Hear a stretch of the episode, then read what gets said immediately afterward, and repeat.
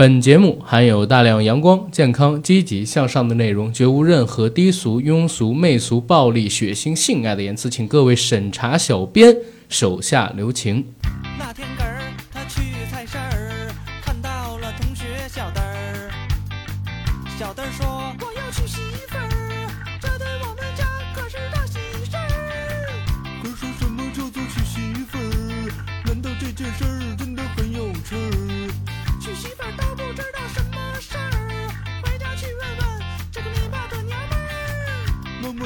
什么叫做娶媳妇儿？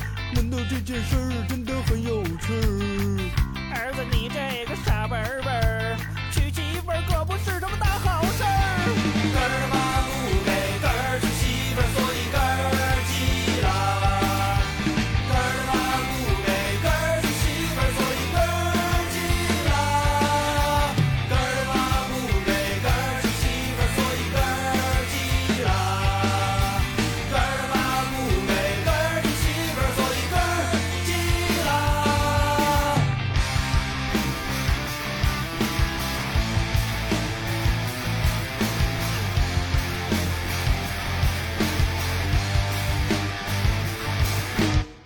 本节目由国酒品牌贝瑞甜心独家冠名播出。喝贝瑞甜心，做你的宝贝甜心。爱你哦，装逼犯。Hello，大家好，欢迎收听我们这一期的《人不会送往少年》，我是主八甘我是 AD 钙奶，啊。大家听到我们这个熟悉的片头就知道，我跟 AD 今天要聊一个装逼特辑，对吧？装逼遭雷劈，但是为什么世界上还有这么多装逼的人呢？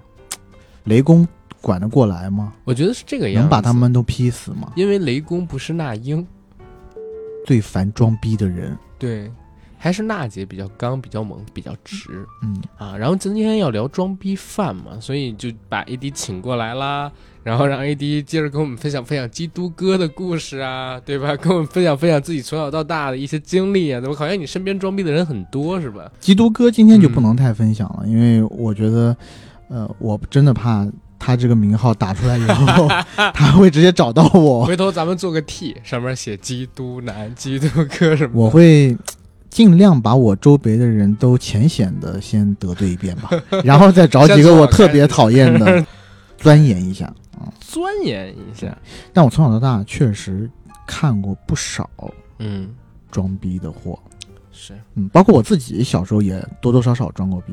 那你要是给人钻急了怎么办？嗯、我不是你别老是聊下三路的，没有，我就是说，你不是说钻研一下吗？你要给人弄急了怎么办？你老在节目里边爆人短儿，所以我就用化名嘛，就没有用真名嘛。你就不应该学我，我就给人送贝瑞甜心。啊，你看我这，玩玩跟我错了，我不应该接你的短儿。那你有带什么礼物我不应该说你投资失吗？败，我不应该说你欠两。怎么是来来来，无所谓，你以后随便接我短儿都可以。这个广告效果真的差 啊，是吗？啊，但是说真的，就是我身边装逼的人挺多的，尤其你在咱们这个圈子里边，你怕不是嗯，不是我我想说的装逼的人就是你，你想说的装逼的人就是我。我倒没有想到你想说的人是我，但我想说的人确实不是你。啊。OK，我想说的人是你，那我就说你，是我我今天刚得到了很多第一手的资料你睚眦跟消息，必报吗比？如说你的外号什么这个那个的，我都知道你住口啊。我的外号还是挺厉害的。OK，是就开始装这个逼了是吧？嗯哎，真的，身边装逼的人很多，尤其在咱们这个圈子里边，你不觉得吗？就是对你你你在这个你是在电影圈，我可能是在影视自媒体这个圈儿，尤其好多自称影评人的这个圈里，装逼的人太多了吧？就，嗯，我觉得有一类装逼是那种，就是被人架住了，然后你也不得不装。附附和着去装。许知远老师是吗？这个我觉得都大了一点儿，但是呢，呃，有一类我们常见的，就是我们在聊天当过程当中，我们聊一个电影，嗯，有的人确实没看过，但他碍于他影评人的面子，必须得装看硬过。硬生生的就要说自己看过。对我也看过，哎，哦，哦我我也看过，但是你让他说剧情，就是啊，看太远了，就是有点记不太清楚了。不过里面是不是有一个男女主角？里面是不是有一个特别大的剧情？他就是经过那个转折以后，他们两个人物弧光都完整了。哎，结果呢，你就告诉不好意思，我看的是《地球最后的夜晚》，那这个片子就没有一个大的转折。这个片子有啊，当你戴上 3D 眼镜的时候，哦，那是一个物理转折，好不好？对啊，哎在我们这个圈里边，装某一个电影看过的非常常见，而且我觉得很正常，因为你是靠这个吃饭的。你要真是露怯了，可能别人会对你低看一眼。但是我其实现在觉得，装自己看过一些什么什么东西这事儿啊，已经不仅仅局限在咱们这个圈了。前段时间有一个新闻，我不知道你有没有关注。现在豆瓣上面《教父》的评分不是有几十万人甚至上百万人投票评分吗？其实有很多人是没有看过的，然后他听了那种几分钟看电影就过去评分儿。就我认识一大哥就是这样，嗯，嗯。突然之间想到的，那是在嗯二零一九年的春节之后吧，嗯。有一个片子突然之间爆了，嗯。嗯，啊啊，OK，突然突然之间爆了，然后呢，我就去采访那个片子里边的一个女演员嗯啊，那女演员叫啥我就不说了啊啊，哎，是不是说点太，反正无所谓了，就是我我去跟那个女孩大概聊了大概三十分钟吧，三十分钟到四十分钟，我就跟她突然说起来，说最近这段时间好莱坞有很多不错的科幻片儿，对吧？然后就跟她提了提什么啊、星际穿越，因为是二零一九年嘛，肯定是跟她提在那之前的，还有什么火星救援啊、地心引力啊，什么这个那个的。然后当时跟他提着提着呢，我就说到了一些演员的名字，姑娘特别给面儿，就是我说什么，对对对，我也是这么觉得，对，没错，你说的特别对，我当时也觉得，就是好像这些片子他都看过，这些演员如数家珍，直到我犯了一个很明显的错误，就是我把马修麦康纳的名字说错了。然后说错的时候是因为是口误，我自己没有发现。然后紧接着发生的一个特别神奇的事儿是啥呢？就是这个姑娘，她顺着我说错的这个名字，开始说这个演员的表演。你能懂吗？就是她重复了好几遍我说错的那个名字。后来我实在听不下去了，我跟她说不好意思，演员的名字是马修麦康纳。然后她特别尴尬啊，跟我说哦，那这段就不要了，不要了，不要了。我我才知道，可能这姑娘根本就没有看过这个片子。然后或者前边的片子也没太看过，他只是顺着我说出来的东西，然后自由发挥。然后到后边呢，跟我透了一个情儿，这个情儿是啥？嗯说当时有一部中美合拍的改编自中国古典故事的这么一部大片儿嗯啊，当时呢不是已经开拍了吗？嗯在选角阶段的华人区的女演员里边，她和另外一位八五后非常有名的我很喜欢的女演员 One by One。嗯哎，最后她没弄过，然后大家选的那个女演员，然后跟我讲她已经到了很后来很后来，然后再有一些意外的原因，所以没选上，然后如何如何，哦，我知道了。但是呢，这个事儿完了之后，他走了，因为他有点胡吹嘛。然后他走了之后，呃，有一个跟他那个公司有点关联的姐姐，然后就跟我聊天儿，嗯，跟我聊天聊，哎呀，你别听他胡吹，他还没到第三轮呢就被刷下去。了，啊，然后之前这个戏呢，他本来也不想演的，嗯。然后是怎么怎么着，然后才被人啊弄进来演的。然后这个戏跟他本人也没太大的关系。啊，并不是说他一开始就看好剧本，想帮什么中国人民发把力。就这种演员其实有很多，啊，那这太多了。太多了。但是实际上就是我自己亲自接触到的，就可能这是一个女的，然后还有一个男的，那个男的应该就不能叫装逼了，就是重刑犯，不不是不是不是重刑犯，像是不是装逼犯呀，就 是重刑犯，不是他，不是他，不是他。啊，是这样，是是前两天遇到的。嗯。一个导演，啊，那个导演，这个导演真不是装逼，嗯，就是他是那种，我刚才给你听的录音，对我听了，我跟他做采访，问十句话，只答我一个字。这儿呢，跟大家说明一下，我删掉了大概十几分钟的内容，然后也不怕跟大家说发生了什么事儿，是因为前两天我踩了一个导演，在踩之前呢，某一个我们硬核电台非常主力的主播，然后跟阿甘说，哎，他之前看了这个导演作品的剧本，觉得很有问题，然后我再去采这个导演的时候呢。导演组的工作人员跟我说，说导演的表达能力非常差，啊，你一定要多担待，而且重复跟我提了三遍。所以在采之前，我自己哎呦，就总觉得有特别大的疑惑，为什么导演到底是一个什么样的表达能力，能让他们的工作组人员跟我说三遍，千万要照顾导演，导演不会说话呢？然后我就带着这种疑惑去采了导演。采访的过程异常艰辛，原本定的是三十分钟的采访，我访了整整一个小时，最后能用的可能也就不到二十分钟。因为导演确实不但有口很严重的口音，还嗯怎么说呢，就不太会说话吧。就是问他什么问题，他经常有逻辑的问一答三，呃问四答六，而且前言不搭后语，而且有一些回答吧。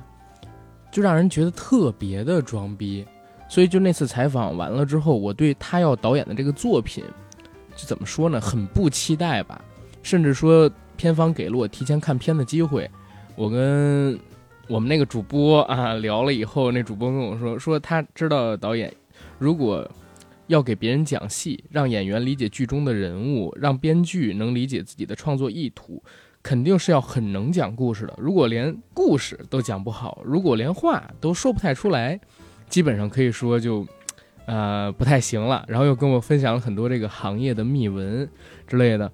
那我就说那片子就不看了吧。但是反转的事儿来了，就在我们这期节目已经录了。我本来是在这期节目里边好好的吐槽了一下那个导演，但是反转的地方来了，就在我们节目录完的当天晚上。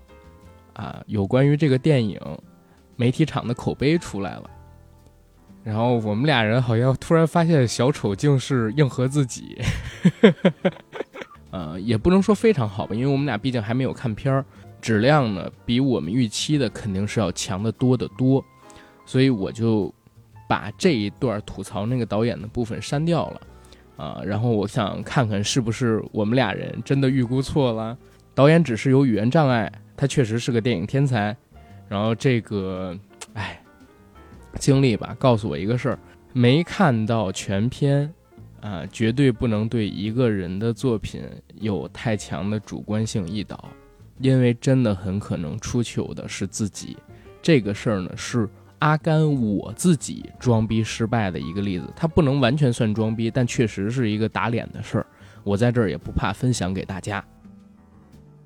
然后就是重刑犯的事儿了，嗯，重刑犯是我我可能在这个圈子里边认识，可能为数不多的一些就是，呃，就是有刑事在身的人 啊，有刑事在身的这个这个真的是比较少。这个重刑犯你是真的是又要说一遍这套故事了吗？也不是，就是这个这个装逼的问题是在于哪儿？因为装逼所以犯了案啊。对吧？他装逼就是因为犯案啊！我觉得，我觉得你就先别说这个了。我别拦我，我就想说，因为太爱装逼了，所以导致自己犯案了。我我觉得你先别说这个，你先别说这个，按下不表。那个人就是按下不表。我就我。但我们就说回咱们这个圈子里头，不是有很多人喜欢装逼嘛，对吧？包括有一些人，我自己觉得吧。比如说，我是比较商业化的啊，我也能看得出来，有一些人是比较喜欢文艺倾向的电影的。是，那，嗯，商业和文艺没有孰对孰错之分啊。但我真的是见过有一些在这个圈子里面混的影评人，以影评人为主啊。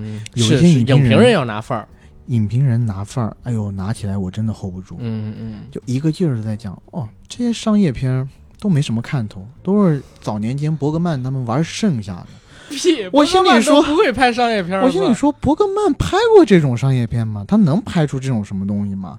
然后一来就是往尼那儿走，你知道吗？就往那费里尼、安东尼奥尼那儿走，就还耳那儿走呢，疙瘩还活着呢。对，打耳，要么就往耳那儿走。我靠，沿。沿碧潭那个巴萨特的驴子，你知道吗？名叫巴萨特的驴子。但是你说这个理解啊，就是近些年或者是松子，不是阿巴斯呃 不，或者或者是狮子，或者是狮子 阿巴斯，你知道吗？这些大师，你最好还是别这么讲。我我就很崇拜这些大师，对我崇拜，但只是说这些大师并不是你装逼的资本。但是我告诉你，就是近些年涌现出一个唯一我不懂的，就是说。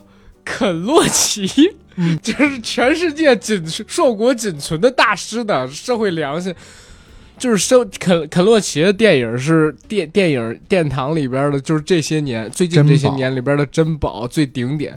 这个我是真理解不了。你举别的大师我都能忍，你举肯洛奇，肯洛奇太高了。包括我以前在面试，嗯，就是我底下小孩的时候，嗯我其实会出几道题，嗯。譬如说你最喜欢的电影类型是什么，你最喜欢的电影导演是什么，然后有一些学院出来的小孩儿，嗯。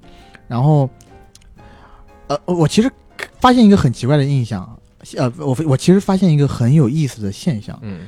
就越是电影专业出来的小孩呢，他嗯。其实还挺商业化的。是。就他们四年的通识教育，其实一直在告诉他们，你往那条路呢，或者说他们经常会看到他们已经出去的一些师哥师姐。嗯啊，那些师哥师姐，但凡是一直标榜自己是文艺或者是怎么样的，都混得比较惨，对，所以他们一直有这种忧患意识，出来就是标榜自己，哎，我可以拍商业片，我可以做商业各种怎么样，但反倒是其实四年并不是专门学电影的嗯嗯这种，从某出来的，稍微有点指向性，是不是？嗯那说往回收一收啊，有一些这种学学生吧，就是他们出来的时候，你如果让他说啊，你最喜欢的导演是谁？哇，嗯那必然是东欧那块儿的，巴不得就是生在东欧，长在东欧，然后要不然就伊朗那挂的。专门学电影的学院的学生，嗯文化课最好的应该是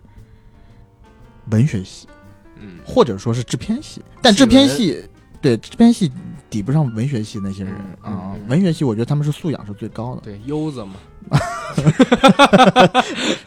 是吧？对，优子，优子，嗯，让他给我讲什么电影类型最喜欢，哇，一上来就跟我说，你要知道我们是一个商业片公司，对吧？嗯我不就我之前工作的单位是在是是一个商业片公司，嗯嗯，一直也在做商业片，一上来就是你现在不也是商业片公司吗？那个反正就是，呃，他一上来就跟我说啊，嗯，我讨厌一切商业片，那你他妈干嘛来了？对，然后一一一过来就给我拿范儿，我觉得近几年王家卫的东西都不能看，太过商业了，你跟他吃饭了吗？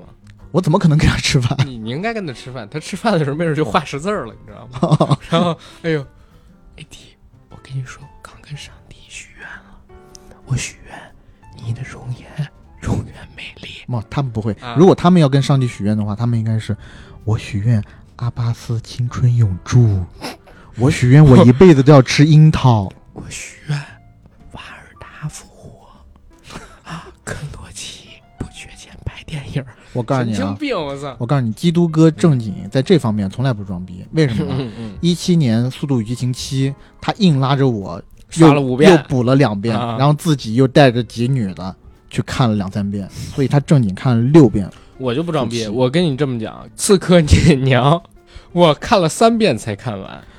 我我第一遍睡得很舒服，我告诉你，国内的文艺片大师干干的电影，我看的不是很明白。干干。干干 就是毕赣这个我毕赣呀能看明白。啊，我我我看的不我我自己能，那我自己觉得我能看懂啊啊，但是我不知道是不是真的看懂了。啊我看的不是很明白，就是干干的那个电影啊，尤其是夜晚啊啊晚上看的那部电影，啊我也有点看不太明白。路边野餐应该还好吧？路边野餐还行啊，就是那那就行。就是那种氛围嘛，对，氛围我跟你说，你就装逼了，啊，我怎么你应该多看看贾冰老师的喜剧，哦，对，你受受教育行不行？你怎么能接受不了这种美呢？贾冰，我说过多少遍了？贾冰老师那不是不能，你不能只以他喜剧，你不能该高考了，不是刚过了高考，高考学子记得去学贾冰老师小。贾冰老师那不能光叫喜剧，嗯，贾冰老师那叫幽默化的考研资料，那是考研资料。我跟你说，高考前压力大怎么办？看看贾冰老师的这小品，你就会觉得压力更大，千万别看啊，千万别看，你就会觉得压力更大了。哎呦我操！嗯看完出事儿了，真的真的不，但是装逼的人真的是蛮多的，太多太。多太多了。哎，我我在动人阿巴斯、动人瓦尔达，这肯洛奇是最佳，太吓人了。我不是说不好啊，嗯但是是不是需要以呃捧高或者说你喜欢这些导演，你去塑造他们牛逼的形象，然后去贬低在商业上很成功的那些片子跟导演，我觉得也没必要。你打开网易云音乐，啊。哈，你去找一些比较小众的乐队，而且你要去找一些最好是以前小众但最近刚出名的乐队，然后你就去看那个评论，里面总有那么一两个人就说：“我从某某年就开始听了，哎，他们出名以后，哼，已经没有那种味道了。你现在说的这个台词啊，就特别像很多豆瓣儿现在某些针对电影阴阳怪气的评论下方会有人这么写。”嗯，终于有人和我的想法是一样的了，通篇都在夸，总算是有一个人说出了我的心里话。对，还有一种话就是，比如说像你刚才说的这个专辑里边，哎呀，真担心他们火了，到时候他们的音乐就不是我们这些小众人听的了。对，什么呀？我操小众并不等于高级，真的雷不劈死你，我都想弄死你！这什么话？这种人，我跟你说，那英老师那句话已经阻止不了他们了。对的你知道应该用谁的话吗？应该用郭德纲老师的话：啊。郭德纲怎么说？拖出去枪毙五分钟，拖出去枪毙五分钟。啊嗯对。然后咱说回这个装逼的事儿啊，装逼这个事儿，咱俩就别扯这个什么圈儿，对对对，对吧？这这个有点打击面太广了。太关键是关键是是这样啊他没法混了。关键是我刚才那个就是我怕人听出的是谁，啊！咱换一个那啥。关键是咱在这个圈子吧，我们要把刚刚的话发出去的话，真的十个影评人能活下来九个啊，能十个影评人能活下来一个。哎，不好意思，我从来没说自己影评人。你知道最近参加活动，不是也不是最近，就这几年参加活动，老有人说，我说我不是，我就是个电台主播，你别叫我这个，我觉得这个称号伤人，伤的不是我，是伤的是那个同为影评人的他们，因为我自己觉得够不上，我拉低了这个平均素质。对，所以你看啊，人家比咱强，嗯所以咱就别别别说人家的不好啊，那是那肯定对吧？？咱们还是聊到自己身上去。嗯，其实装逼的事儿我也干过，你也干过，大家都干过。是我不知道你有没有看过那个我自己私心很喜欢的一个装逼犯，程耳老师啊 啊，耳子那熟啊，耳子曾经在他自己的采访里边说过一句话，说他觉得呀，偶尔装一下逼是人类文明进步的台阶儿，我觉得说的一点儿都没毛病对吧？啊。所以你看他的作品，就是很多文艺青年都喜欢，对我也很喜欢，我也很喜欢，我也很喜欢。嗯嗯，尤其是那部《旧社会》，对，还有那个只有预告片的《不浪漫》。不浪漫那个预告片我都可以看三年。你哎，我真的，我跟你，最近这他妈一个月了，我一直在说这个预告片的梗。真的，改天咱就拍一视频，我裸着躺床上，你在下边抽烟，可以，哎，然后下一个但可以镜头绿幕把我补进去吗？因为我不想看你的身身体。啊，不好意思，然后下一个镜头呢，咱俩就坐在一起。突然这时候有人说，有一天，硬核电台醒过来，决定要将视频和音频分开讨论。然后你就开始问我，那视频做的这么高深，大家看得懂吗？视频是需要让人看懂的吗？嗯，那如果你不会剪视频怎么办？I see. OK，我们重新再来，我们从头来过。过，然后就出出那音乐，当当当，当当当，后当当当浪漫，我真惊了。而且咱前边啊，一定，咱现在就开始吧，学一下，学这个不浪漫预告片的开场，咱俩沉默十几秒，再讲咱俩小时候的装逼事儿好了。你有没有想过把那个 MC 石头的那个 放过放进去啊？我的低调不是你沉默，不不不是我的我的啊，装我的逼的对资本，我的低调不是你们装逼的资本，请认准我唯一联系 QQ 二五五三四五五六五零一八可真万别别别，你要确定你那个 QQ 号是现编的啊！啊，那个是现编的好，那可以，现编的可以，可以，可以。啊，MC 石头泸州，如果大家知道的话，我觉得是这样，你得这样说嗯，啊。我的低调不是你装逼的资本，你得用这个调啊。啊，但他他的普通话并没有那么好，哦，那你说是那个曹县那个吗？不是石头是谁啊 MC？MC 石头是两千年初初期的一个第一代网红网红 MC，曹县那个是山是是是曹县那个我跟你说山东菏泽不是不是这样，嗯，山东菏泽曹县牛逼六六六，我的宝贝，不行，我要学一个怎么着？怎么着？山东鹤上子草鹤鞋，子草鞋牛逼，牛逼！六六六，我的宝贝。山东菏泽曹县，牛逼！我的宝贝，六六六。是吗？六六六在我的宝贝前面。哦，算了算了，是无所谓啊。你到底有多土味儿？你们还好意思说那贾冰小品不好看？我靠，我真的。你真的应该给大家听一下那个呃那个，好，我到时候找两个音源来。对，就是那个哎 MC 石头啊，而且他低调不是你装逼。对，而且他后面放的歌都是都是那种 Yo everybody put your hands up now，然后但是他的英文没有我这么好，然后但是他英文就是你知道很你都是什么年代走过来的？就是四五线城市的这种 DJ 啊，啊他很喜欢在放歌的时候加一点英文，但英文又不太好，所以呢嗯转来转去你会经常听到什么 Happy birthday to everybody，然后我就心想啊，今天有谁过生日吗？结果满场只有两个人，没有人过生日，我我才我才想到哦，你原来这是他仅会的你说的这个一，下让我好像回到了初中或者说小学的时候，嗯，就是经常会走在大街上听见“七妹唯一 QQ，请联系货物 DJ 网”，噔噔噔噔噔噔噔，就开始开始说那个网址什么乱七八糟的东西。我觉得我们可以停了，啊好吗？我觉得我们可以，否则真的大家本来是要听装逼的，不知道为什么变土味了，对吧？咱回头可以做一个土味特辑。但我我们要讲讲自己觉得最土的东西。但讲真的，因为我们身边有这么多装逼的人，我有的时候会在想，嗯，在反省，是不是真的我们太低调了？才是他们装逼拿来了资本。对啊，OK。他们觉得他们可以装逼了。说实话啊，戳我咱们下次装逼的时候，他们啊下次装逼的时候，我们就应该戳破他们。不是咱们自己装逼的时候也挺多的。这样，你说一个我装逼的时候，我说一个你装逼的时候。我想不到啊，我觉得你每就我我觉得你每个时候都是挺好的。你这样是让我不好意思说你呗？我我我，反正我不知道你你你可以说我，但我觉得我我觉得你都挺好的。好吧，小马达不说你了。然后我们 回到 回到这个节目主线上面去啊啊。嗯，好，然后我呢，自己小的时候，在我装逼路上指引我，或者说让我第一次知道什么叫装逼的人，其实是我的父亲啊，给我买橘子的人啊啊。啊，不就是我吗？三斤两头给你买橘子，你且在哎你且站在这儿别动，你且站在这儿别动。我跟你说，等我买橘子回来我就然后我吃两个，我很缓慢的爬下了一个地方，剩下的都。与你，我就吃俩，剩下都与你，好不好啊？说你，我真的我是说你现在太贱了。我刚说那啥，你噌家伙你的眉毛就一动。OK，我跟你说，父爱啊，跟你说父爱如山，你知道吗？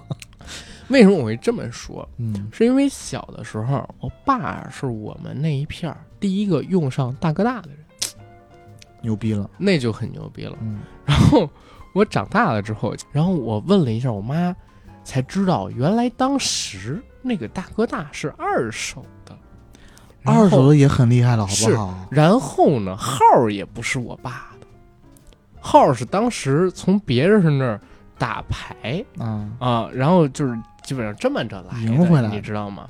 嗯，就是当时我爸这人有一个大毛病，爱打肿脸充胖子。嗯就是明明呢，嗯，就是比如说人家欠自己的是钱啊，拿东西抵，这东西是不值那个的，但面儿给够了，也会强行说这事儿啊已经了了，就跟人扯平了，然后等等嗯怎么样，这是我最早一个印象。啊，那人是好的呀。然后呢，我就发现我身边经常会有这样的人，嗯，为了装逼，然后去借钱。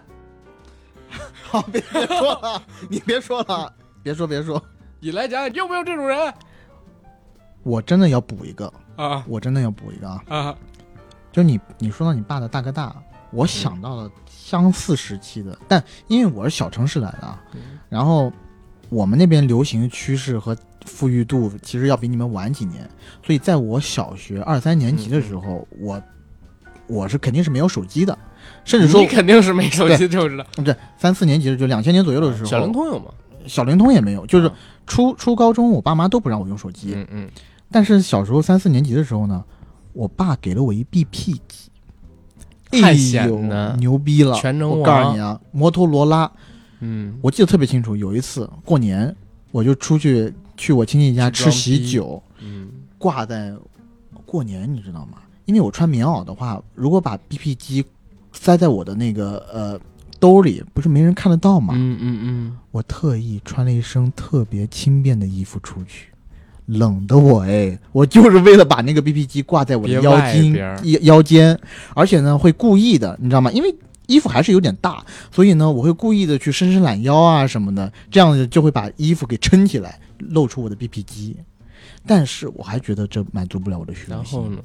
我让我妈妈嗯，出去到我二姨家给我 BP 机打电话，一打电话 BP 机就会响，然后我你就看我阿姨就真的帮你这样就真的就真的帮我，因为我就求了我妈好久，我说我我妈你让我你让我威风一回，我妈就去给我打电话。你，爸知道这事儿吗？我爸就在我旁边，然后我就在吃饭呢，我怎么会不管你呢？一桌人，一桌人十几个人，嗯，还有大人，嗯只有老子的 BP 机是响的，啊，我的 BP 机响了，响声大作，嗯你这伦理根不太有意思。你就不接呗？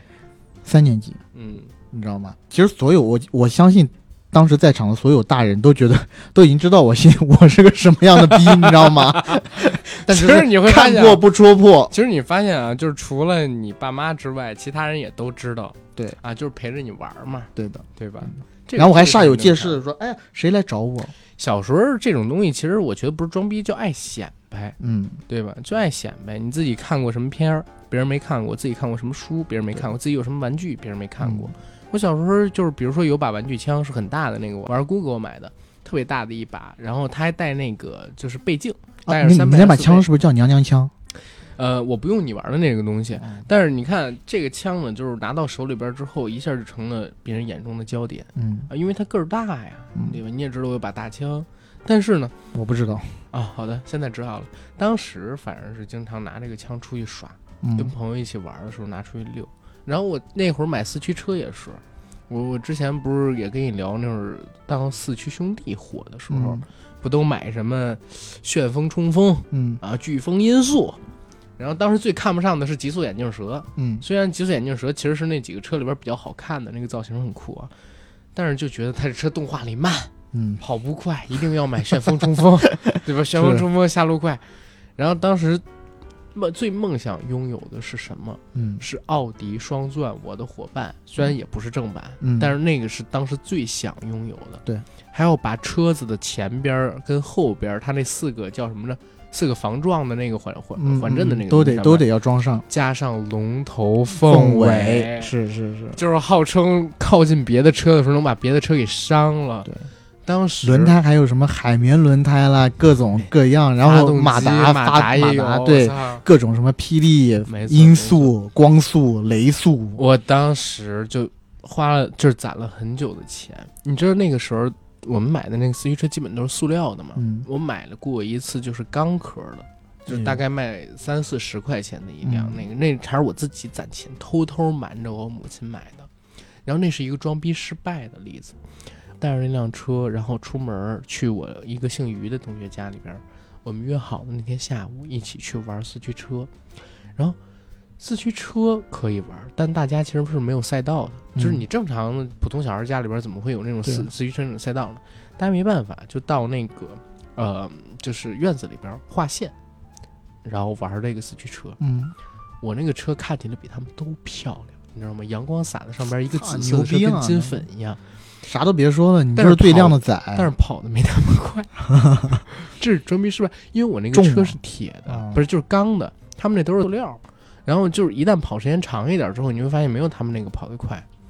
然后后边就很生气，因为那个时候就觉得自己那车比他们都好嘛，他们那车可能五块十块就买到了。后来发现国产马达确实不一般，你知道吗？已经掌握了核心科技，我啊，因为落败，然后我呢还要带他们回我们家玩我自己的那个 FC 的游戏机，嗯玩的时候还我不能玩，只能让他们玩。刚才我分享的这个，实际上算是我小时候装逼失败的一个例子。这种例子其实大家应该都会有。小的时候爱装逼，或者说不能叫爱装逼吧，就说是爱炫耀、爱显摆自己。我们经常会这么讲。这种玩儿上的还比较少，最多的是在学习上，是在学校里边跟同学去装逼。比如说，哎，自己考个一百分儿，得从各个角度拿这东西给同学看，还得是不经意间露出来的，不会直接跟人讲说，哎，我考一百，你考一六十，啊，你小时候肯定有这种经历吧？听没听过这种装逼的话呀？这个都不是，嗯这个我觉得是要耍小心机。就譬如说考试之前跟你说，哎呦，我从来不看，一考出来考个一百分，哎呦，嗯我这个也是半夜偷偷使劲，对半夜偷偷使劲这种，练枪这是我从来就看不起的一种行为。是，对啊，我从我以前从来，我真讲真啊，嗯我以前考试之前，我从来不跟人家说我一点都没看，我就说我看了一点点估计会考不好，但是一拿出来还是一百分嘛。但是呢，哎呦呵，我小学的时候，嗯我有一女同学，嗯，虚荣心特别强。不会是你表妹吧？不是不是，我表妹比我厉害特别多啊啊！当然她是好胜心强，那不一样的例子。首先，我是小时候是生活在四线城市，啊，在那个档口，其实 GBA 之类的游戏机嗯，挺少的。嗯嗯小学的时候，我们人手一台，也不能说人手一台，那时候还不到人手一台啊。我们梦寐以求的游戏掌上游戏机，嗯你知道是什么吗嗯，？什么不是俄罗斯方块，啊？是文曲星。诺亚舟文曲星，对对对，那里面有一些比较简单的游戏，还能装勇者斗恶龙呢。它的那些呃啊，它的那些啊，就是你说的像类似《勇者斗恶龙》这种游戏，基本上是那种电脑上最初代的文字 MUD 的游戏，嗯就是它所有打啊，它是没有那种动画的，嗯，呈现。我姐的那个诺亚舟里边就有勇者斗恶龙，我就玩过，就是完完全全跟 GBA 上一样一，样但是是黑白的。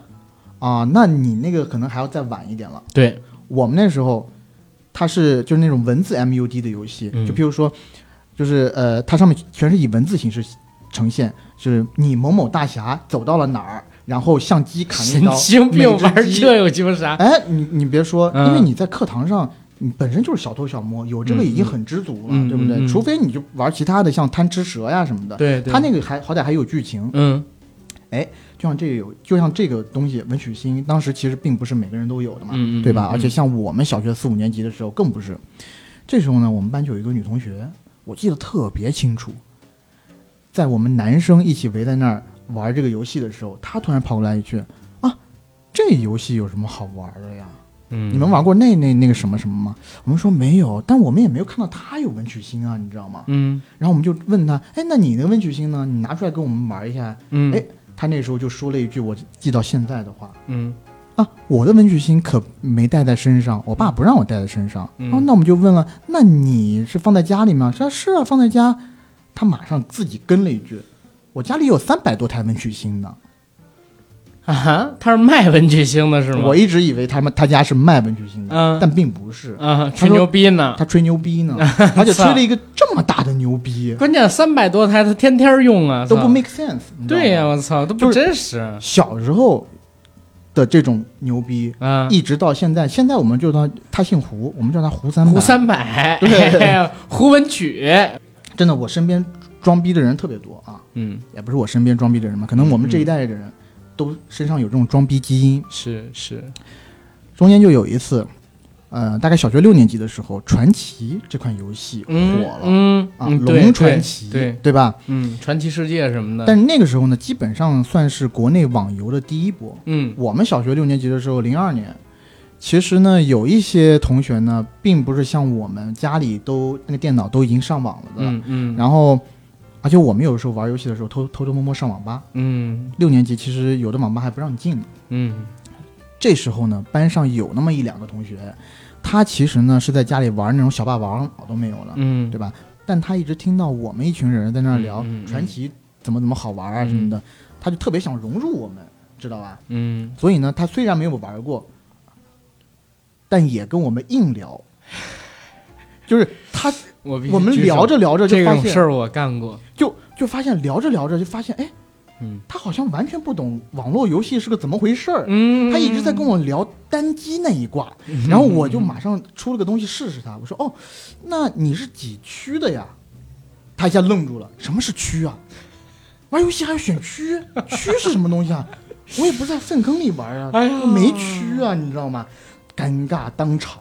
我跟你讲，我遇到过一样的事儿，不过我是你那个同学，你你是怎么聊的？我告诉你是怎么回事儿啊。嗯当年呢，网速特别慢，嗯而且呢，家里边儿买电脑不让我上网，嗯让我姐上网。我姐那会儿是住校，因为她大我四五岁嘛，嗯然后她那会儿已经上高中，我还上小学呢，所以家里边那个时候包的网线，它不是包月，它是包时，嗯就是固定多少个小时。但是那个时候有的家里管得松，让孩子上网的，我们同学已经在玩一个游戏叫问道。啊，我知道，啊，我妹妹也玩过，是吧？我就是我那个学霸妹妹，你应该感到荣幸。怎么她智商那么高，跟你智商这么低，玩一个东西，不好意思，我没玩儿。没玩，然后你就硬讲，对，哦因为怎么回事？那个时候嗯。问道在我们班里，因为有一个同学玩 儿火起来了。然后我以前你知道，因为我家我小的时候有好多书，嗯好多连环画啊什么这个那个的。我先岔出去讲一句啊，就是小时候我也讲过好几次，在节目里边很装逼的一个事儿，就是那个时候不是流行《龙珠》的漫画书嘛，然后游戏王的书啊等等，当然可能很多都是盗版啊。嗯然后当时不全，我们有一个同学姓王，一个小学同学，然后他家里边呢有成套的《七龙珠》的漫画书，嗯，但是我没有成套的，我就有几本儿。嗯，但你也跟人家谎称你有不是成套的，不是，我想跟人换，这个事儿没发生在我身上，啊我想跟人换，我说可以拿个那个小说什么的跟他换。嗯。啊，然后我那同学不换，说他也要这种小人书或者漫画书，然后我们有一同学说了，说这样吧，我给你十本小人书，我只换弗利萨。哎，那一章的那个、啊那个龙珠的小人书，对，嗯然后我们同学在考虑，这个时候有另外一个哥们儿说了，这样，我给你一本大人看的书，你给我这一本小人书。他不是春光辉煌 也我不？知道，但是这个我永远记得，你知道吗？我给你一本大人看的书，这就这句话特装逼。十本小说书换不来的这个弗利萨篇，一本大人看的书就换过，可能是费都啊，然后那个什么丰乳肥臀、莫言跟贾平写的那些。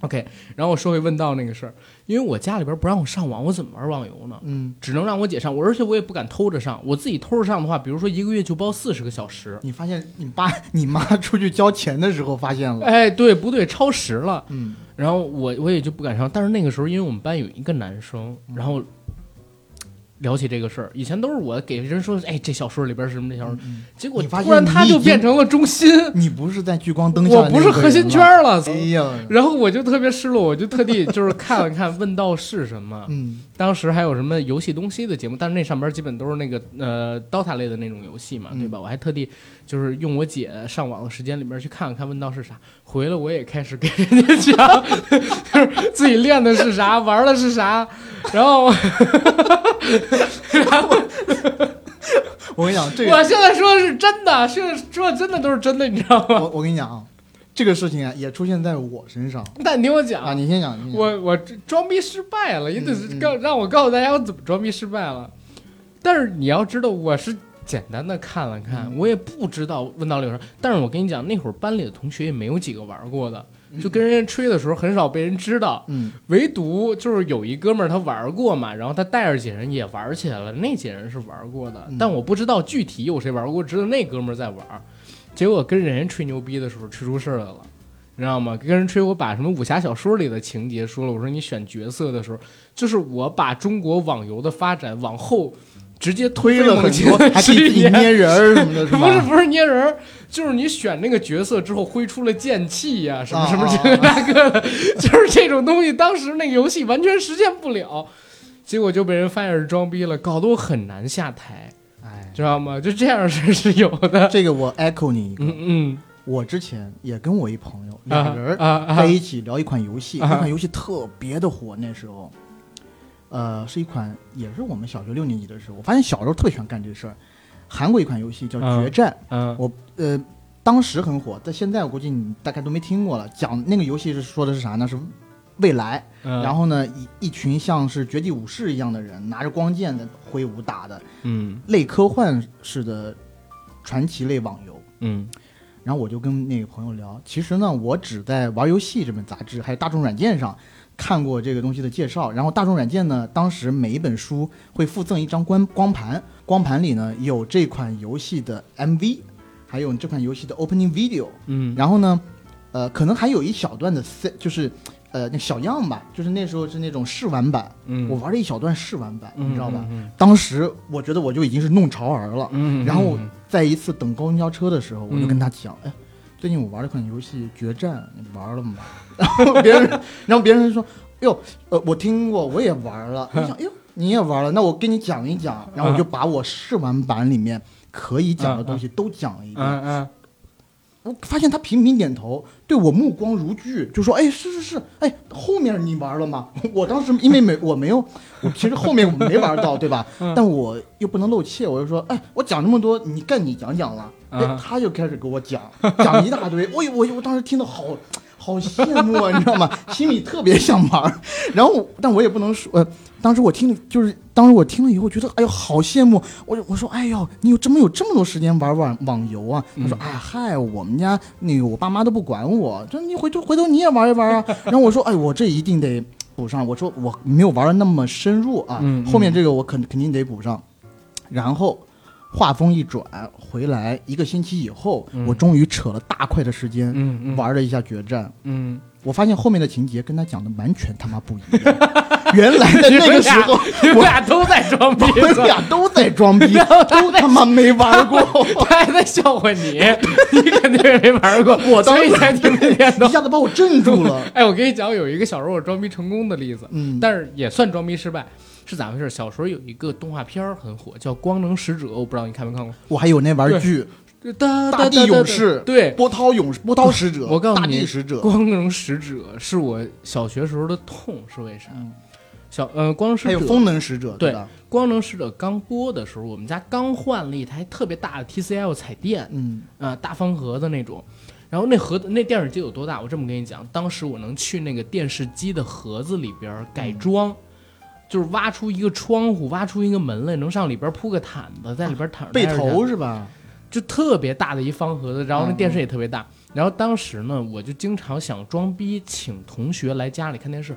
我小时候是这个样子，因为我们家不是有一个厂子吗？嗯。然后我爸呢在厂子，然后有的时候会那种厂子吗？住口！有的时候呢，他会回来吃饭。但很多时候，因为他怕晚上有人进厂偷东西，然后等等等等的，家里边尤其又租了，就是那个又请了一些人去那儿上班，我爸得看着他们，怕他们倒卖厂子里边那些就是产品之类的，所以他其实很少回家住，回家吃晚饭，啊，然后我呢就有点有恃无恐，因为我妈管不住我，嗯。我就请我的同学回来看七点半的，就上期咱们那个我爱我家里边聊到的关凌主持《卡通世界》。嗯，我说来我家看啊，我妈也不管我。然后我爸那会儿骑一辆摩托车，嗯，同学刚到了我家七点半，然后就听见轰轰，然后我爸回来了。回来之后，因为我爸我跟你说过，长得很像刘青云，皮肤也黑，然后眼睛也大，就真的挺挺挺招小孩害怕的。进来以后。看见我们也不学习，也不写作业，聚在那儿看动画片儿，我爸脸立刻就变了。但是我爸，我跟你说，很给我留面子，就是当时没抽我。你们看吧，去我妈那个那屋了，然后跟他们可能说是吃饭去还是干嘛去了，我就心惊胆战，整整后边可能说十八到二十分钟我都没有好好看，我就想着赶紧把我们这帮同学送走。但是面上还得装逼说啊，没事，看完啊，怎么样？看完了，关玲姐又跟我们聊了几句，留下什么抽奖方式什么的，把大家送走。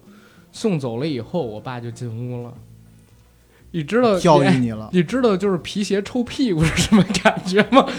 我跟你说，真的就是我爸打我打特狠，真的，要不然就是皮带，就是。子若怎么着？子若太猖狂，复抽七匹狼，就是拿那种皮。我小时候常经历这个被皮鞋抽屁股这这种事儿，一次两次覆盖不了。所以你现在也喜欢这种形式的哎，但是我我还真觉得，就是我爸有一点做的干嘛不接我这茬？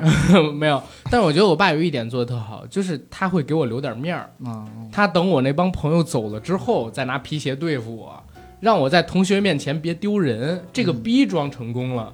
对吧？但是为什么不成功？就是之后我再也不敢请同学来我家看动画片了。就是。但你有没有发现啊？就小时候，其实，嗯，其实我我一直觉得，上学穿校服是个特别好的事，因为大家一视同仁，不会有攀比的心态。是。但是呢，你难免在孩子们的这种言谈举止中会有这种，有一些孩子确实家庭条件比较好。你不比鞋吗？当时小时候，我是说小学的时候，其实没有这种风气。我们已经有了比鞋子。我比你，我比你，我比你大嘛，你老嘛，对吧？然后，但是呢，会比一些家庭条件上面的东西。就比如说，什么家家有没有电脑什么的？对，哎电脑、家庭影院、嗯什么之类的这种。当时我们有有一个同学也是，就我们在已经家里已经有电脑了，在那儿聊电脑游戏呢，嗯他就在那儿过来就说：“哎，那个我家那电脑好玩哎，就是就是我我玩的什么什么游戏，哎，最近什么亚特兰蒂斯二啊，什么命令与征服啊，什么东西。西但我我隐隐约约就感觉他每次讲这个游戏的时候呢，比如说我们在聊游戏的时候呢，他都会慢个半秒，慢个一秒钟。就比如说我们讲，哎，那个古墓丽影那个游戏，我们讲到古墓，他们说，哎，古墓丽影，呃，马上就这么说出来，你知道吗？嗯当时也觉得不疑有他，嗯嗯，直到有一次，嗯。因为他那个呃，他是我们公呃我们学校田径队的，嗯。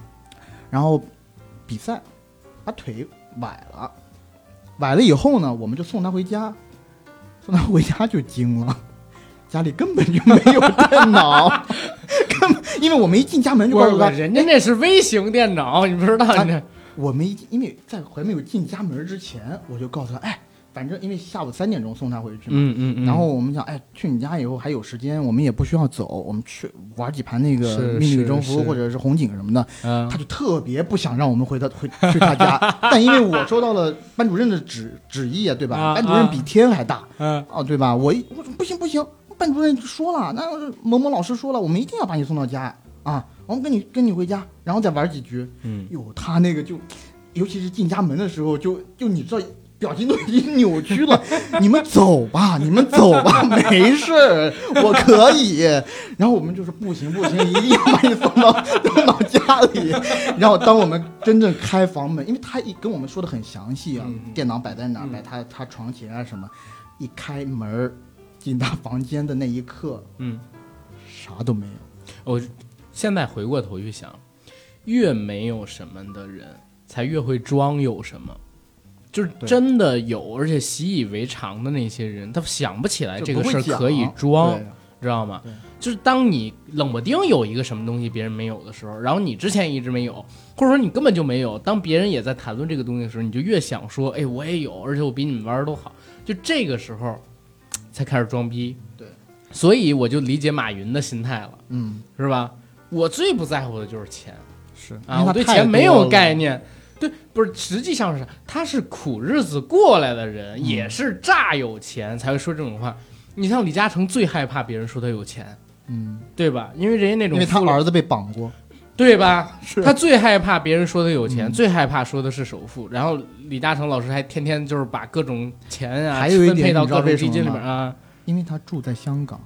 嗯，他如果住在大陆的话，光天化日之下，朗朗乾坤，怕什么？对怕什么都是好人。张子强在哪儿被抓的？大陆，张子强在哪儿被判的？大陆，对吧？连他妈律师都没来，对啊，律师来，你敢来吗你？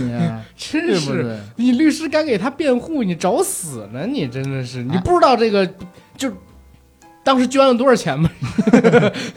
啊，那咱不不多说啊，不多说。你你我刚刚啊看到咱们现在这录音室里头嗯有一个物件，嗯，我想到了一个核弹级的事件。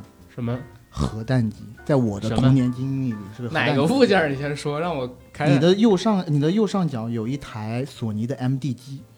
哦，你发生了什么？我告诉你啊，嗯其实这个我的这个故事呢，跟 MD 机其实没有太大关系。嗯哼，因为那我们这个故事发生的时候，MD 机虽然出来了，但我说过我是四四五线城市出来的。嗯嗯当时 MD 机在我们那边呢，其实还没有普及，或者说没多少人知道。本身 MD 机整在整个时代洪流里面，它也不算是一个主流的机器嗯，。是当时其实，在我们那儿兴是就是刚刚兴起的是 CD 机，索尼或者松下的 CD 机。你们真幸福，我用的都是磁带。你听我说啊，我们那时候初中的时候，嗯嗯但是 CD 机呢，其实也不是每个人都有的，嗯嗯，对？吧？然后那种便携式的 CD 机，穿穿揣在兜里，对吧？嗯就很威风。你要是有个 CD 机，带一个耳带一个那个耳机什么的，你会觉得你就是学校里最靓的仔。这不光是身份地位的象征，还代表着你就是学校里的弄潮儿。嗯有一个下午，嗯，我记得特别清楚，风和日丽，是和煦的阳光是，啊，和煦的和煦的春和煦的春风吹在我们的脸，呃，和煦的春风吹在我们的脸上。我们觉得就是 这个下午我们得干点什么，干什么呢？嗯嗯打篮球。哦我在有一期节目里面也说过了，我有个外号叫篮板暴君，就是篮板抱抱抱抱人，不是就是就是我如果抢不到，爸爸之类的，如果我篮板教父，呃如果我抢不到篮板的话，我就跟真的会跟人家打架。嗯，对，是这么一个篮板那。你天天跟人打架吧，老哥。呃，前期是我打别人，后面就是别人打我。哎，我我这真说一个，你嗯知道吗？我小的时候就是上初中之前，我一直坐我们学校最后一排。我前两天跟你这个话题，我们现在终结了，这个是共同的悲惨回忆。我们现在 我不想提这个话题。但是突然青春期到来了，我大家都像雨我我骄傲了，，你就是那只跑在前面的乌龟，我去被那群兔子啊，我们就我们跑在前面是兔兔子子被乌龟给赶上了。收呃回到我这个嗯打篮球这个问题嗯上，哎呦，当时我们一个同学，我现在就报那个真名实姓了，韩正，韩正，你听到了吗？如果你在空中 在听我们这个节目的话，我现在在 cue 你的故事，你的这个核弹级的故事 会被全国的听众朋友们都听到。这是我们，我讲真的啊，十几年同学会，但凡我们是几个人相聚，我们必须要讲这个故事，这个故事太牛逼了。嗯嗯当时呢，韩正这个同学，韩正当时呢，在我们那儿也算是个小潮人，或者是对这种潮流这块的东西确实比较上心、嗯啊。我们在厂子里面等他呢，我就看远处来了一个人，哎呦，明显看着头部就跟着好像是音乐在那儿点点头，嗯嗯嗯然后呢，耳朵里面呢也戴着耳机，你知道吧？身上穿着身上穿着一件校服，嗯那个他的上衣兜里面鼓鼓的嗯一包东西在那儿，感觉上应该是个 CD 机，嗯，或者起码是个磁带机什么的。嗯过来以后跟我们一对眼，哎，我我们一看，哎呦，因为他那个耳机上有索尼的字样嘛，嗯嗯嗯我们马上想，哎呦，买了个索尼的机子啊，挺牛逼啊！他也不说话，就给我们点点头，嗯抛了几个抛了几个眼儿。我还跟他说，哎，给我听一口，你听听听什么？给我听听一耳朵，你嗯听什么那歌？再给你听坏了，不给听。对，他说，哎，别别别，先打先打球，嗯之后再说。嗯嗯就在那特别牛逼，你知道吗？球一给他，哎呦，运球，哎呦，背身单打在那弄呢，哎呦，各种一步上篮，闪转中线，闪转腾挪，你知道吗？嗯然后就在一个比较强烈的身体对抗的过程当中，嗯他一个上篮、嗯啊，旁边有一个人稍微拽了他一下衣服，然后我就分明看到一个没有，我就分明看到一个红色的东西从他的那个上衣的兜里掉了出来，掉在地上，还擦出了一些粉末，还出现了哐当一声闷响。我们定睛一看，反词儿。那是半块砖头。我跟你说，这太装逼，太装逼失败了，我。不夸张，嗯嗯嗯。就是好像鸟儿叽叽喳喳的叫声都没有了，嗯嗯就是核爆炸以后的那那个死寂。嗯嗯，因为我们当下不知道怎么去回应他，嗯。因为我们看到他当时也是像雨打了芭蕉一样，脸上都绿色了，就他就已经愣在那儿了，双脚已经，我觉得他已经浑身冰冷，因为他知道他装的这个逼失败了，而且这个逼是被我们戳破。你拿个什么东西不好？你拿半块砖头，我就想知道他后半程到底是他妈怎么玩的。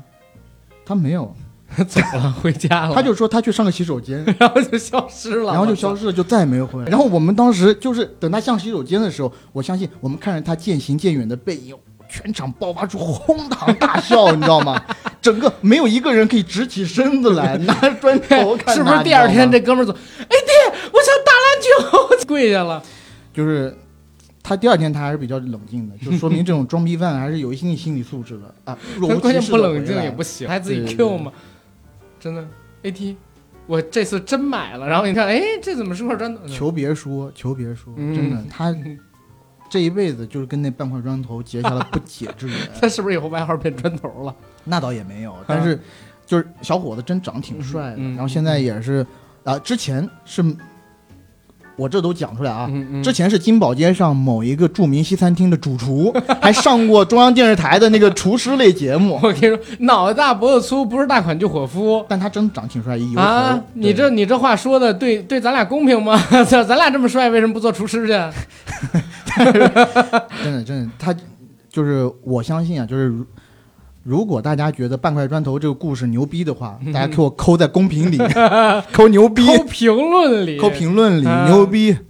牛逼！这核弹级的故事。我也啊是直呼牛逼牛逼真牛逼。但是我跟你讲，前两天也遇到了一个事儿，你还记得咱俩聊脱发那一期的时候？嗯当时我跟你讲，我说当时在去年的十二月底，我本来要在北京办一个听友聚会，嗯跟大家一起跨个年、过个圣诞什么的。后来因为疫情的关系，我们地儿定在鼓楼那边，没法弄，对吧？北京那边突然爆发疫情，然后在嗯那之前，我约了他们那个美术呃美术室的那个老板，我们一起吃点东西，然后要聊之后的场地嘛。嗯就是我们聊着聊着，不知道怎么聊到脱发了。那大哥呀，就是跟你说打扮特别像你说的那个基督男，啊你知道吗？又瘦溜高挑，然后戴一副眼镜，如果有听众不知道基督男的故事的话，回去看请回渣男渣女那一期，对啊，人不为所，大家去听。在后半程的时候有一个基督男的故事，他应该是装逼界的盛典。对，然后但是讲过我们就不讲了。对，就是大家所有的女生，祝你们永远美丽哦。然后我们接着讲这个故事。那大哥呢，就是戴一副眼镜，文质彬彬的，哎，穿一马甲，里边是一白衬衫，一定要扣一领带，然后他戴一怀表，嗯知道吗？穿西裤皮鞋，就你眼看上去，哟，精英范儿，打一油头。然后不知道怎么回事，我们聊到脱发的话题，嗯大哥一甩头发，你知道那个油头是先得喷了那个油跟发胶什么让定型嘛，它就嗯遮起了很多东西。一甩头发，把这个头发一拉开，你们说那杨定全老师在哪儿啊？我说中日友好医院杨定全老师卖杨定全大师解救您微生。然后我看到他那个发型之后，我说我说哥，你是心里有多苦啊？都已经这样，你还天天打油头，你不怕自己真没了吗？到时候你戴假发套，半夜哎，别哎阿甘啊，那个我一会儿洗个澡，你别害怕，你不怕就是引起误会吗？你跟人说这句话的时候，等你再出来，突然变一人光头，不知道以为你变身了，我大哥真的是合同，我惊了。哎呦，那那大哥真的是，就是他不是主动装逼啊，但但是真的是是让我疯了的一个事儿。你哎你这一点我很我很鄙视你，就嗯病友之间我们不应该讲这个，我们应该都互相什么他妈励就病友，咱俩还 OK 好吗？咱们最近也办了听友聚会，听友也见了咱俩，我是寸头，下你也头很短，就都还好。好，我们这我们这下一个话题。哎，这个这个一定要保留，是我们这期节目的一个爆点。对对对，千万别剪掉。对，好的好的。别剪辑 那你这就有点装逼了啊，真的有点装逼哎，而且还有一个装逼失败的例子，嗯你还记不记得？昨天我们聚会的时候，我上去本来是要唱一首《书剑恩仇录啊！》，结果全被你们给整了。你唱太烂我了，我我真的没有上一唱，我说啊，我唱到这儿的时候，AD 说你怕不是要唱粤语吧？心态就崩了就。是这个啊，然后这个时候呢，那谁呃，Rachel 他们几个人啊，阿甘会粤语的吗？啊，我就一这后边当我说。红花背后记，然后这个时候你又在拆我的，就是整场我就崩掉了。第一首歌还没来得及开始装正式的装，我装逼就已经失败了，你知道吗？哎心态彻底崩掉。心态彻底崩掉。所以啊，就是我跟大家讲，你下次要装逼的时候，一定要确定你身边没有几个损逼，这些人不会拆你的台。你给听众朋友们说一下，我昨天的表现怎么样？AD 昨天学了一首杨坤的歌，无所谓。来，无所谓，你看是不是像结扎了十年的患者嘿嘿，哎哎嘿，无所谓。好过过啊啊！但是昨天这个事儿确实是证明啥呢？就是我们硬核电台两位主播确实唱歌还挺好听的，是吧？那是必须的。对，然后我们听友唱歌也很好听。对对对对那大哥 唱了黄韩磊，哎，湖南的彼岸大哥，湖南的彼岸大哥真的牛逼，因为我大概有四年的时间，或者说我可能是成年以后没有在我的局里面有人唱韩磊的歌的，除了我爸。对，哎，但是我觉得昨天最逗的是夏夏，啊夏夏唱了一首那个 Rihanna 的那个 Diamonds，Diamonds 啊，夏夏还唱了那个啊。Billie Eilish 的歌，然后还有 Lana Del Rey 的歌。但你听我说，对。他唱 Rihanna 那首的时候，唱着唱，突然，哎，这个单词怎么读？我说慌了，我对操 我还记得那个单词是什么什么我忘了哦，狂喜。但是，但是我我听他唱那么流利，我挺挺这就挺舒服，而且唱得很好听啊，吧？对吧他毕竟中中戏的嘛。对，夏夏这女孩挺不错的。对，结果唱着唱着突然来这么一句，我当场真的吓尿了。你知道那个嗯单词是我提醒夏夏的。哦，对但是后边那单词好像没有出现。啊，是吗？对呀、他只出现了那一次。哎对对对对，但我就提醒夏夏了。我不信。但是关于音乐方面的事，嗯我也有好几个嗯可以跟你分享。嗯，啊来讲。首先，嗯我大学的时候嗯有一个呃同学，当时呢我们是喜欢那个，也喜欢地下摇滚，嗯，但他更喜欢的是英伦摇滚。有一个英国乐队叫 The Strokes，哎嗯我其实有点不太清楚，Strokes 是英国还是美国的啊？但如果大家我讲错了，大家不要怪我啊。然后当时呢，在学校里面有个学长，他呢，呃，进了一套机机器，这个机器可以干嘛呢？就可以给你随便印你 T 恤胸前的图案。然后呢，我们一人找了一个我们自己最喜欢的那个专辑封面，想让那个学长印上去。我找了一张 Radiohead 电台司令头的一个专辑封面，嗯，让他帮我印了。嗯嗯然后我那同学呢，他选了一张呃 The Strokes 的那个专辑封面。那张专辑封面呢，我现在还记得特别清楚，是一个裸着的臀部的侧面，然后呢，右手是放在臀部上的，这个右手呢还戴着一个非常精致的皮质手套。我记得很清楚，到那个学长那儿去印这个印花啊，嗯一次是花嗯八十块钱。嗯 它其实是印刷上去的，不是丝网印啊。嗯等我们去拿货的时候，我这同学牛逼了，啊讲了一句话，因为他看到那个专辑封面啊，离他想象的稍微有点差距。差距在哪儿呢？就是他本来想象的是，那专辑封面应该很大，你知道吗？嗯就很大，嗯盖住整个前胸那种，就特别那种 rock 那种感觉。但没想到呢，其实是它就印在中间，就嗯比较小，但也没有到那么小啊。嗯其实如果是我的话，我是可以接受的，但他他不能接受。是他给那个学长讲了一句话，就一直在掰扯钱，就是学长，我不能给你全部的钱，你说嗯这个我穿不出去啊。嗯学长说怎么不能穿出去啊？这不是也挺大的吗？他说，嗯嗯嗯他说这叫大，我想要的是多么多么大，我想要的是整个前胸都都弄上。然后他这时候讲了一句金句，嗯啊，这个大小的图案怎么能满足我的虚荣心？梗在哪儿？这不好玩吗？不好玩。我给你讲一刚发生的事儿。好，刚才跟咱们一起串台的老师夸了我一句，嗯，说阿甘，你知道你长得特别像窦唯吗？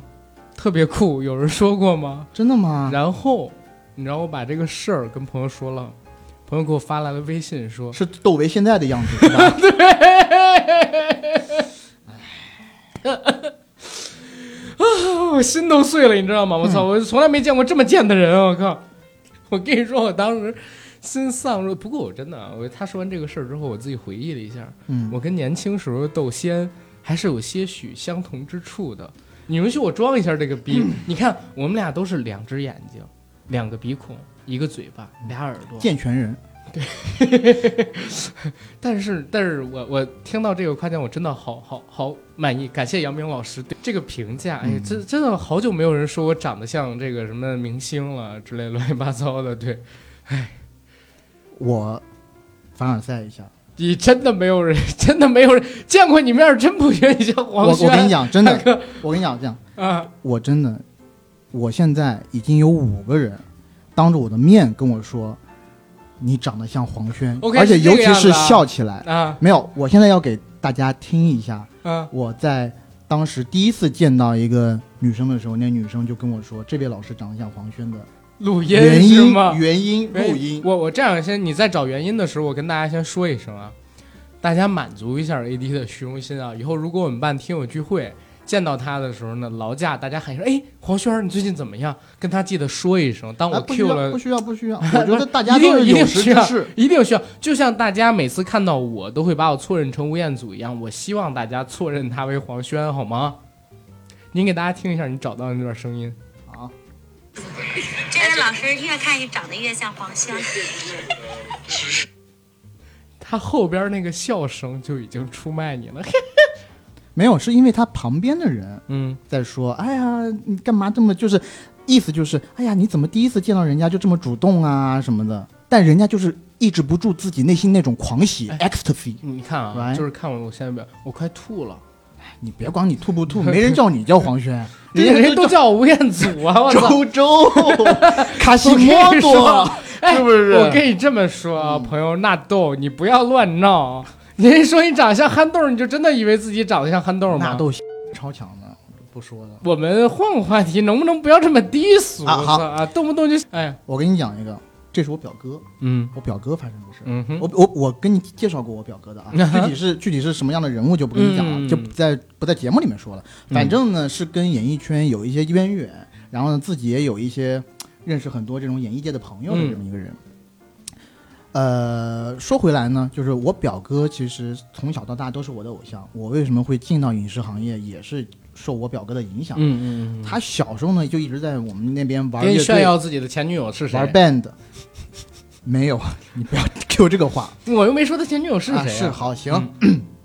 然后呢，他就小时候就一直玩 band 什么的嗯啊，吉他在我们那边算玩的挺好的，嗯是啊，而且他干干过一个比较真的比较牛逼的事。嗯高三的时候，每天放晚自习以后，去我们那时候江边有大排档，嗯去江边大排档上卖唱，卖了大概几千块钱，把我们那边的人民礼堂包了下来。嗯在高三结束之前，高考之前办了一场告别演唱会。然后那时候有个他有个特别怂、啊特别土的名字，就是外号叫音乐狮子。那时候我们叫我们叫某某一中，某某一中的音乐狮子是某某某。然后他那个就是他那个音乐会其实是免费给那些学生同学的嘛，他完全是为了满满足自己的一个虚荣呃满足自己的一个梦想。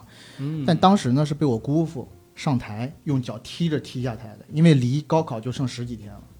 啊，就是这么样一个人，对音乐抱嗯抱有着梦想，但我也不知道为什么在社会里面摸爬滚打了几年以后，他就沦落成了这番样子。具体是什么样子呢？是这样，嗯在我一一年的时候，我在北京的一家啊，我来我来北京实习嗯啊，住在我哥家里。嗯这时候呢，我哥在家里 host 了一个 party，哦，来了很多男男女女，俊男靓女，哦嗯哦，玩飞行那个 party 特别棒，特别棒。嗯。然后呢，而且我我哥说实话就是弹吉他比较牛逼啊，嗯。在普通人里面哈、是比较牛逼的。然后呢，一来就拿那个那个他那个啊，然后他有确实有一两把吉他很贵啊，一来呢就他拿了他那把比较贵的吉他就开始上演了几几下，但是呢。当时啊，在最开始的阶段，有几个女生确实被他迷的就神魂颠倒，嗯。啊然后这时候呢，他我不是说他有一些音乐圈的朋友嘛，嗯嗯。有一个音乐制作人就带了一个正儿八经的嗯。音乐大佬过来，嗯，吉他大佬，吉他大佬到什么程度？我窦唯，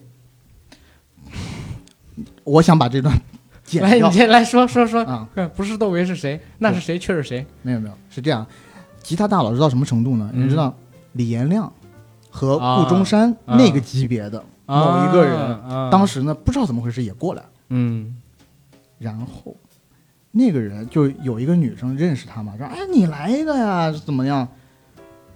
男生啊，哪来吧？你表哥就深情的弹唱了一首《致爱丽丝》，是吗？不是不是，我不是我表哥，我表哥之前在弹他自己的那些东西，但结果现场来了一个特别牛逼的音乐人以后，一段吉他 solo，马上把我表哥打到地狱。啊他我从来我在这二十多年的啊，我其实现在三十多年，三十三十年的人生里，我从来没有见过表哥有哪一个时刻是这么的没有自信和这么的 down，嗯。因为他知道整个晚晚上的风光都会被那一个人吸走。嗯，然后整晚他的人设就由一个有一些才华的音乐青年，变成了落魄且忧郁且不善言辞的吸着烟的艺术家。岸本老师在下岸本，请多指啊教。哎，说到这儿啊，我得插一个事儿，嗯因为大家如果有在我们硬核电台的微信群里，跟在我们的朋友圈里关注那个我的朋友圈的话，会发现啊，我发了一个征稿通知，就是在前两天我们决定要做这个装逼特辑的时候发出去的，说，哎，如果您有装逼或者说装逼失败的例子，发不发生在自己身上的都可以，可以投稿给我们。然后我们呢会选优秀的发到我们这期节目里边念给大家听。嗯。然后我这儿呢，昨天其实是跟 AD 筛了几条，嗯。我觉得还有点意思的，我可以讲讲给大家听。哎，但是我哥还有一个故事，嗯，咱先讲完听友这个，先讲完听友啊，先讲完听友这个，然后你来，条哥对不起啊，没事儿，我也是为了恰饭。没事儿，没事儿，没事儿，把你卖了。啊我我我我我可以，嗯。嗯。首先第一个呢是来自于咱们听友经络的故事，他是这么写的：因为北京的小学期末考试的时候会有区联考，而且五年级还是重点考核对象，所以到了期末考试的时候，所有美术、音乐、体育都会改成数学、语文、英语。啊，记得那是一个风和日丽的上午，全班上了三节数学了，最后一节是体育。我为了上体育课去找体育老师，当时我记得非常清楚，体育老师的办公室在操场的一边，然后我又去找体育老师，体育老师跟我说，要是班主任说想占课的话，体育就不能上了。我们班主任和体育老师关系不是很好，我的内心呢非常煎熬，因为不想放弃这么一个唯一可以玩的课的机会，于是就开始了一个很完美的计划。我先是假装很高兴地回到教室，告诉班主任说体育课要考试，要考跑步。老师因为跟体育老师的关系不是很好，也没有问其他的事儿，直接就让全班在班门口站队，准备去上体育课，然后用体委带队往操场走。我当时开心坏了，觉得自己太牛逼了，天下居然有我这么聪明的人，全班同学都得请我喝汽水。可就在这个时候，体育老师居然从操场上的办公室走到了我们教室的门口，并且碰到了我们的班主任。体育老师一开口就问我班主任：“你不要课吗？”班主任带着疑惑的眼神看了我一眼，又看了体育老师一眼，说：“你们这节课不是要考试吗？”我当时愣在原地，不知道该怎么办。那时候上课铃已经响了，全班同学愣在原地，然后班主任和体育老师聊了一下，我也不知道具体说了啥。体育老师转身走开，回到了教室里，同学们都坐下来。我被老师破口大骂，说我是最不听话的学生，跟我说第二天要请家长，还让我在教室后面站了一天。假传圣旨，对，其实你知道吗？我我从小到大都有一个认知，就是体育老师是全学校身体最不好的老师，经常会生病，对，经常会生病。经常会请病假。对然后他的课就被什么数学、英语、语那个语文老师给占了，对吧？他们会说，因为那个体育老师今天不舒服，然后今天我来替他讲课嗯，啊。然后有的时候呢，但体育老师为什么不舒服呢？都是被你们气的，都是不知道，都是被这群老师气的。我真惊了。除了会考前那一个月，每一节体育课都上，而且甚至呢，体育课还会占别人的课，嗯就那一个月。然后在那之后就根本就没有体育老师事了。体育老师是我觉得身体最不好的老师。OK，然后经络还分享了一个故事，这是装逼成功的。嗯，说因为小学和初中的初一、初二都是在北京上的，北京的高中不让外地人在那儿上，所以到初三我就回了老家。我老家呢是山东的，山东人都比较讲义气，这是伏笔一。因为从小在北京长大，在老家呢没待几年，所以山东话讲的不是很好。所以到老家之后，同学都叫我小垮子，就是声音有点垮的意思。嗯然后就是被同学歧视，总是被同班同学欺负。但是过年的时候，山东都有远房亲戚拜年的习俗。突然有一天拜年，我们去到了我的表哥家，他居然跟我是同一个学校、同一届的，而且他就属于我们全校里边最牛逼的大哥的一个得力助手。当时见面之后才知道他居然是亲戚。等再开学的时候，就是初三下半年了，还是会有人欺负我。然后我就跟我自己表哥说有人欺负，让他帮帮我。表哥就带我进入了他们的小团体，从此我就开始支棱起来。当然我不欺负人，可别人也不欺负我了，都知道我跟大哥有关系了。这是伏笔二，装逼的最终时刻要来了，因为学校是建村里的，老师也除了教课之外还要种地，所以有一次有一群混混来找老师的麻烦。其实混混年龄也不大，都是上完小学、初中就辍学的那种。好几个人堵在校门口骂老师，好像是因为家里种地和老师起了冲突。那个老师是我们村的，跟我家关系还不错，所以当时我就出于义气，叫了我们那个团体里边的几个人。因为我们在村里上学，条件也不是很好啊，学校校服都特别劣质，我们就披着校服，嗯啊，当风衣往门口冲。那帮小混混有六七个人，一看我们这么多人冲过来，就吓跑了。我冲的时候呢是在最前面，一看他们都跑了，于是转过身对后面的兄弟喊了一声：“走了，回去上课。”那是我人生的高光时刻。事后给那帮兄弟一人买了一盒烟，也不是啥好烟，但都意思了一下。OK，这是他分享的装逼成功跟装逼失败的各一个例子。他分享的这个校园暴力事件啊，嗯让我联想到，在我的生命历程中，我嗯亲眼目睹的一个惨剧，嗯嗯跟装逼有直接的联系。嗯就是你知道，我们当时上高一、嗯啊，学校篮球场子就那么多啊，而我呢，一直是一个篮球爱好者，虽然打的不咋地啊，也受制于身高的问题啊，但篮板暴君的称号一直是有的。啊。所以呢，那么一天下午，我们一群高一的学生分好几个不同班级的，虽然我是理科实验班的，但我跟其他班级的人也比较熟络，就在那儿打篮球。那这时候呢，嗯。高三的人过来嗯。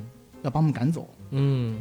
但高三那群人呢，是是这样的啊，我们那个高中呢，我们那个只只是一个只，呃我们那是一个纯粹的高中，就没有初中部，也没有，呃，没没啊、就是没有初中部的那种啊，所以只有三个年级嘛，三个年级最混的那帮子人，其实我们都是认识的，知道吧？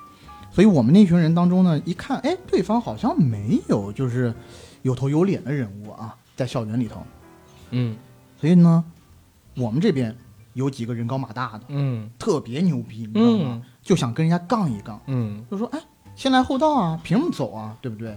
其实理是在我们这边的，嗯，来我的球场死，你玩过没有？对啊，，不是来我的球场玩，你死过没有嗯？嗯动感地带嘛，就是这是我的地盘嘛，你知道吗？结果他们那边呢，因为他起起码是高三的人嘛，嗯对吧？你嗯高一的、被你高一的吓住了，他还怎么混呢？对不对？是是，这时候，当然了，事情像大众所想象的那样发展，双方也在那儿互相致电啊，问候双方的父母亲人、嗯啊，女性友人。我对你他对是吧？这个时候，我们这边的一个人啊，他的名字叫有，我真名讲出来应该也没所谓我吧？都逼掉，啊放心。对，他讲了一句话，嗯就是你知道骂人是要讲基本法的。嗯就是你互相升级的一个过程，你不能一下子升级升的太快，因为升级升的太快的话，导致对方没有加码的部分的话，嗯就会马上变成肢体冲突。嗯但他说了一个我至今听到我都觉得最牛逼的骂人的话，嗯，就是一下给升到顶了。什么？你信不信我杀你全家？一个高一的学生？一个高一的学生对着高三那一群人说的不。是这个就有问题。你像一高一的学生，他怎么能吹牛逼呢？对 吹牛逼吹得这么大，对，那就把高三的学生就所有的骂人的选项就已经选完了。就譬如说，我们要骂人的话，对等的骂人，对吧？像《九品芝麻官》里的骂人的方法，你你问候我母亲，我也我就问候太阳亲鱼鸭蟹对不对？我也问候你的爸爸，嗯对不对？你问候我女性友人，我也问候你的女性友人，就总有一个。互相升级的过程，对不对？对或者你问候我的姐姐，我就问候你的母亲，对不对？就是一个比较，我觉得还是一个比较遵守国际规范的一个这么一个骂人，是就是比较其乐融融吧，或者说比较和谐对吧？就是和谐的一个骂人的氛围。但他这一声太过于刺耳，嗯，就我自己都听不下去了。然后还用说吗？被被十个高三的学生打在脚底给圈。踢了，是不是？我后面说实话我没有看到，因为他说出这句话以后，我的脑海里面的第一反应，我嗯嗯，两个字保命，我 这么我就跟你说，开始往后往回奔。我我没有细讲过这事儿，但是之前有讲过，就是你还记得吗？我以前分享过一次，我要跟人约架，嗯，然后呢，我们各自约好了人，最后发现两拨人各自请的大哥是认识的，然后那俩大哥握手言和，我们还得给人送烟这个事儿，啊，然后讲过，但是细节我跟大家再说一下，原因是怎么回事儿？我们那会儿呢骑自行车上下学，因为家里边初中离我们家大概有两三公里，不是两里地，两三里地。然后我们呢骑自行车上下学的过程当中，跟我们同班的我好的朋友，我们比赛，瞧谁骑得快。结果骑着骑着骑着，啪，蹭到了隔壁班的一个同学。然后那个同学就奋起直追，追上了我们，要掐我车，你知道吗？停到我们车前了。北京打架呀，没有直接打的，都是先盘道问你谁，你刚才干嘛，你要怎么着。其实他你说也挺奇怪，就是我嗯蹭了他车吧，他堵着我，他揍我也行，因为他们人多嘛，嗯，他也不揍，他就骂知道吗？他也不骂，他就他妈非问我是哪班的，然后哪儿的人，啊？然后怎么样，秋要后算账的，对要秋后算账的意思。对我我的意思就是说，我说你要这样的话，我也不是好惹的，我是哪儿哪儿的，我哥谁谁谁，然后我我们俩人也是他妈相互问候起来了。但你知道，就北京最奇怪的就是就是老是上升不到动手，啊，是吗？就是俩人一直在那真的不行，俩人孩子真的 对差点意思，差然后聚着聚着，就是正在那儿盘着呢。我那边俩人嘛，我们俩嗯比赛，然后他那边三四个人，聚着聚着，哎，我们同班的一些其他同学也来了，就两边就开始势均力敌了，你知道嗯吗？势均力敌就打不起来了，他下不了黑手嘛，我们这边人也够了，俩人就约周六什么的到那个什哎么后边去找人，对规范，对，要啊约学校后边小树林嗯去打架。然后当时呢，就都吹的特别牛逼。中间儿那，比如说是周二发生的，具体哪天发生事我不知道啊。但是周四什么的，周几，我们俩还遇见了。他还问我：“你找着人了吗？”啊，我找了多少多少多少。哎呦，互相当时哎，当时我也得，我也找了，谁谁谁，你到时候别跑。其实他妈当时我都没找人，开始心里特别慌是吗？你知道吗？当时我担心的是啥？就是我觉得这事儿吧，俩人就是吹吹牛逼，他也没找人，我也没找人，这事儿就这么过去了。嗯，结果没想到他真找了，然后当时我就慌了，就没办法，就去请我另外一个同班同学。那个同班同学呢姓李，比我大一届，但是他是蹲班蹲下来的，在啊小学的时候。但是一直比我们大一岁，他跟我们上一届的人关系很好，因为他们一起上过，呃一起同过班嘛，对吧？然后呢，在他的介绍下，我们找到了一个高我们两届的一个大胖子，特别胖一大胖，就初中的时候就两百多斤了。你知道那种战斗力，我靠，在当时可以说是风靡我们整个初中校园。那就打死就哎一条龙啊，通关啊，我告诉你咋回事，那大哥呢就给我们介绍了什么什么人，然后到了周六早晨我们就聚到一起去了。我那天我之前不还说吗？我们去之前还各自拿什么，就是那个书啊，用胶带卷起来卷成硬棒，然后拿那个旧的那种桌子的桌子腿儿、链子锁什么的放早晨我们一起去我们学，就是那个门口那个早点摊儿。去吃油条豆腐脑，嗯出发之前大家还得就是我请的，你知道吗？嗯，出发之前我们还得在那儿就怎么怎么样。那大哥没跟我出征们一起走仪式，你们不但是是喝完豆腐脑以后一起把碗都砸碎了，差点就村口集合自带水泥了，你知道吗？然后我跟我关系好的那几个，我请他们吃饭，然后剩下的是到那个公路上面集合，因为我们到我们那学校得骑一会儿车嘛，嗯，对吧？然后大家就浩浩汤汤往那边走，到了他妈的，浩浩汤汤，对啊，啊没用错词儿啊，是对，这虽然也就七八个人、八九个人吧，到那儿之后发现对方也就来了那么些人，嗯，然后两拨人看各自带的都不少，就开始盘。然后过一会儿呢，我们请那大哥来了。大哥一来，跟对面那大哥是他妈认识的。然后俩人就开始就是单独出去聊天，聊完天回来跟我们说：“我跟你说，特像《阳光灿烂的日子》里边。”我刚刚还想讲呢，然后关键的问题是啥？他们俩人聊完了之后回来就让我们俩握手，就让我们俩给对方认错，说这不至于，然后怎么讲？后来我跟那哥们儿，就跟我有四别海之内人那哥们儿，接兄弟，你听我讲，后来我就跟跟我一起吵架那哥们儿成了好朋友，我们俩一对发现，哦，饶了架没打起来，我们俩各自请人吃了早点，全人时候也都心慌。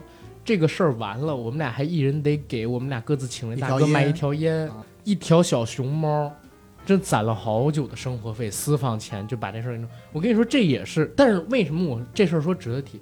这个事儿之后，在学校里，在我们那个年级里边几个班里扬名了。威力住了，对，就是我们真能传来人这件事儿啊传开了，你知道吗？但你们这个真的，校园这个事件真的太多了。对，我有一个特别牛逼的，我啊告诉你啊，哎，等会儿我先，我想先知道你刚才你要说你表哥又没说那事儿。啊，我表哥那个事儿，那个事儿跟校园比起来，就是差点意思。那你先说这校园的事儿。校园那个事儿啊，就你知道我们那边，尤其越小的地方，我觉我觉得，我觉得啊。可能 可能民风可能民风真的比较剽悍啊是是，而且，嗯，因为北京是大城市、大都市嘛，对吧？国际帝都是不是？嗯觉得管得比较严一点。我们小时候真的是打起来好狠，嗯也是高一打高三。嗯这个事情当时还有大概四五个朋友就是记大过，嗯也是抢场子，抢足球场，这次是多少人啊，三十个人的大混战，直接在场子里面就舞动起来。嗯嗯嗯我们几个人呢，包括我，都拿，因为我们那时候是呃离住的离学校稍微远，嗯，我们都骑电动车，嗯。电动车的锁呢是那种 U 型钢锁，是全部是把锁拿下来砸人。是都是用链子锁什么的。但这个时候呢，我们的那个就是我们高一的一个虎将，现在来讲应该是红花双棍了，你知道吗？双花红棍，呃现在是 呃重新来讲，这是呃就是我们那边有一个人，真的是一员虎将，现在来讲呢，应该是双花红棍，嗯，陈慧敏那样的，哇，超屌，拳就陈慧敏，脚就李小龙，嗯，对？吧？特别厉害，而且他自己本身呢，跟社会上混的都很嗯，熟络，嗯，很兄弟，对，而且他那个时候的头发也是板寸，嗯，头发越短越牛逼。嗯但是那场仗啊，确实他是人职业生涯的一个污点。为什么啊？因为大家都在用锁或者是用拳头的阶段，他太牛逼了。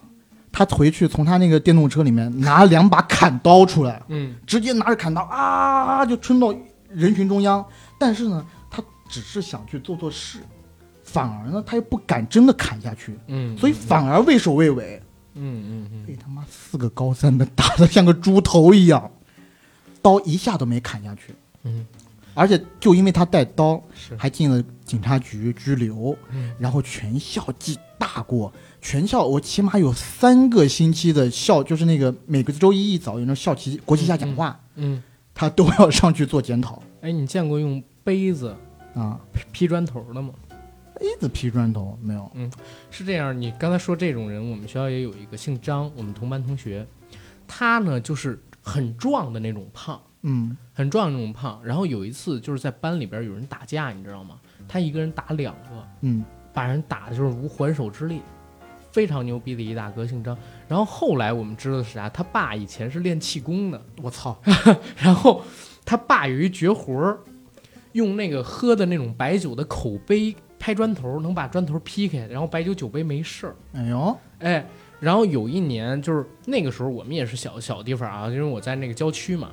我们呢，那个上初中的时候，学校那个跑道还没装修，还没修，还没建那种塑胶跑道。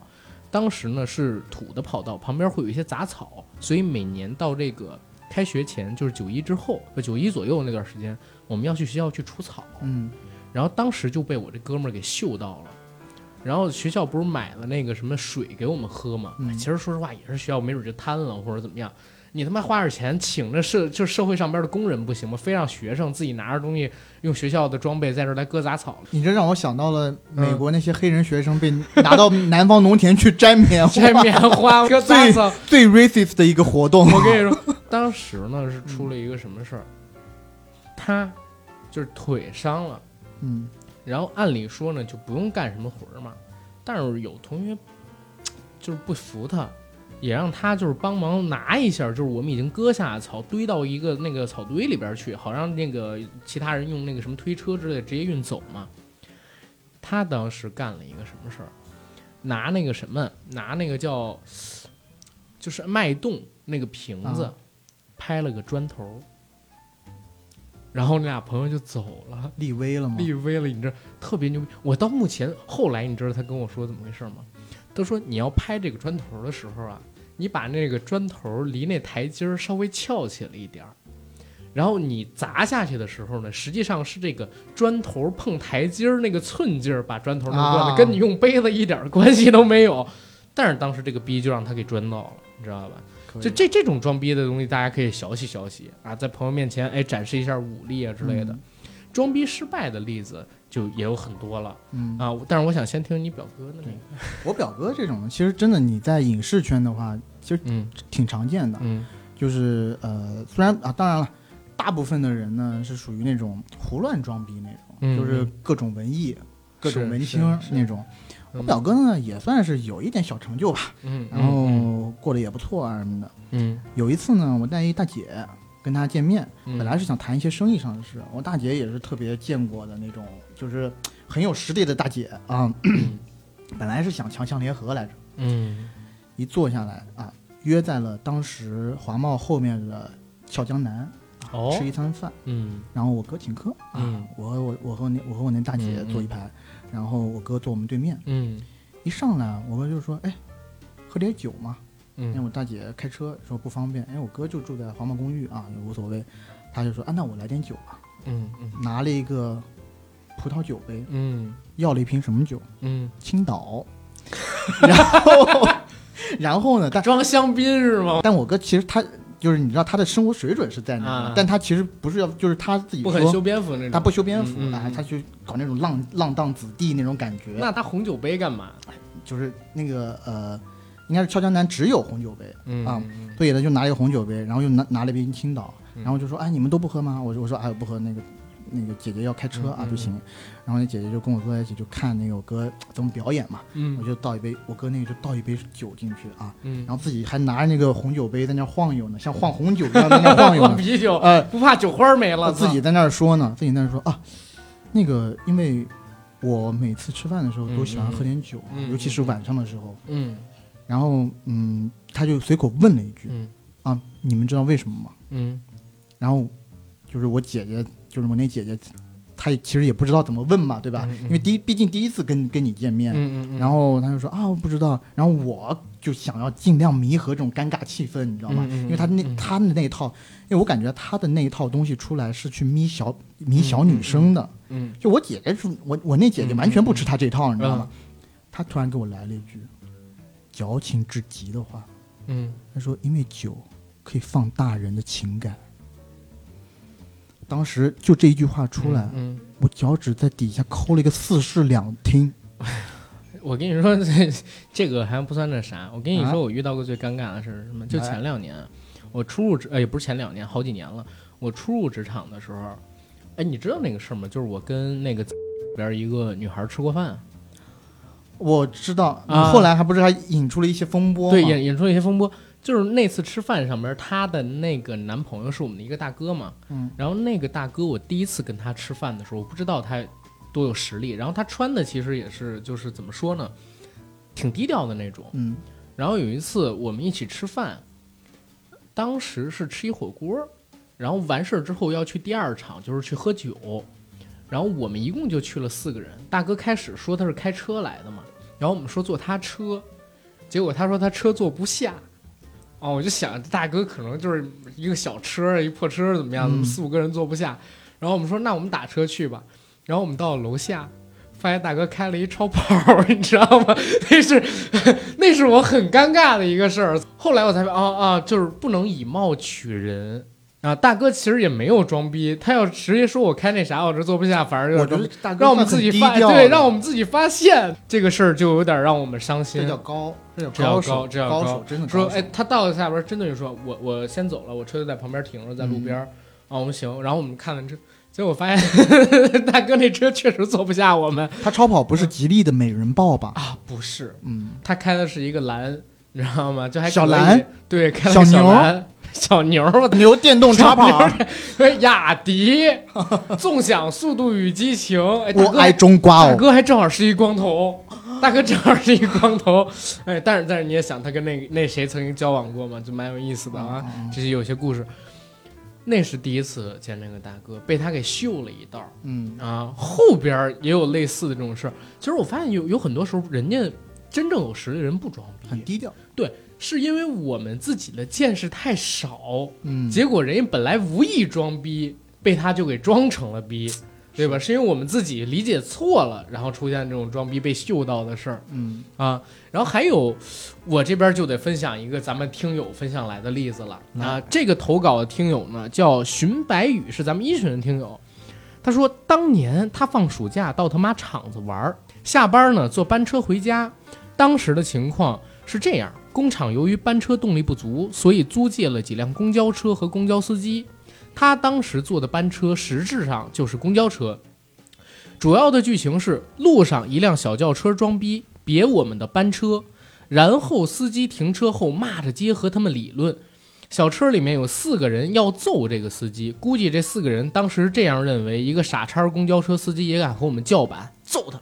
九十年代社会问题是冷漠，遇到车祸啥的，人们只是会围观，不会去管，所以这不妥妥的四打一吗？P.S. 曲苑杂谈的大拿洛桑要是及时施救是不会死的，那还是在北京呢。高潮来了，高潮来了！公交车上下了二十多个男青年，站在司机身后。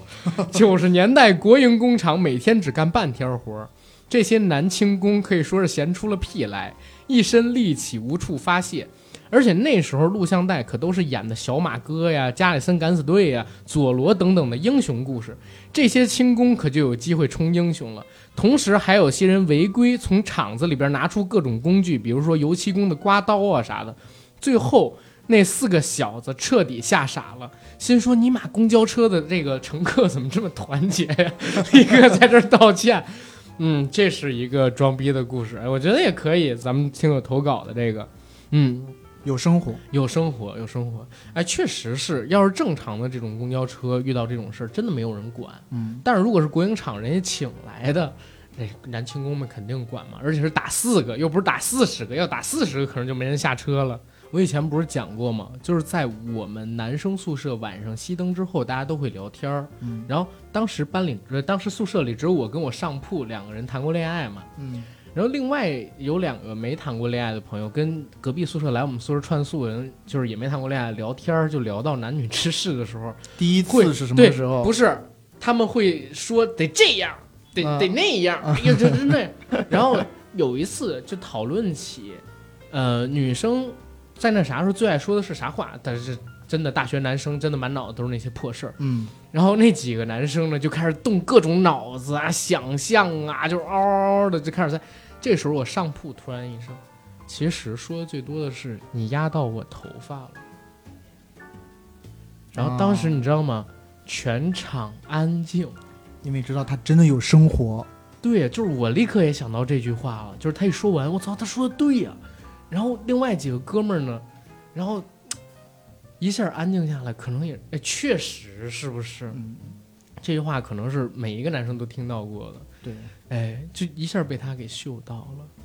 真正有生活的人，就是于无声处听惊雷，冷不突然给你丁抛出了出一句，对对，就跟你们在初中的时候，大家聊，哎，今年的网络流行语有什么？大家都在那儿跟，你突然来一句，你们知道的太多了，对吧？然后咔，全场就鸦雀无声。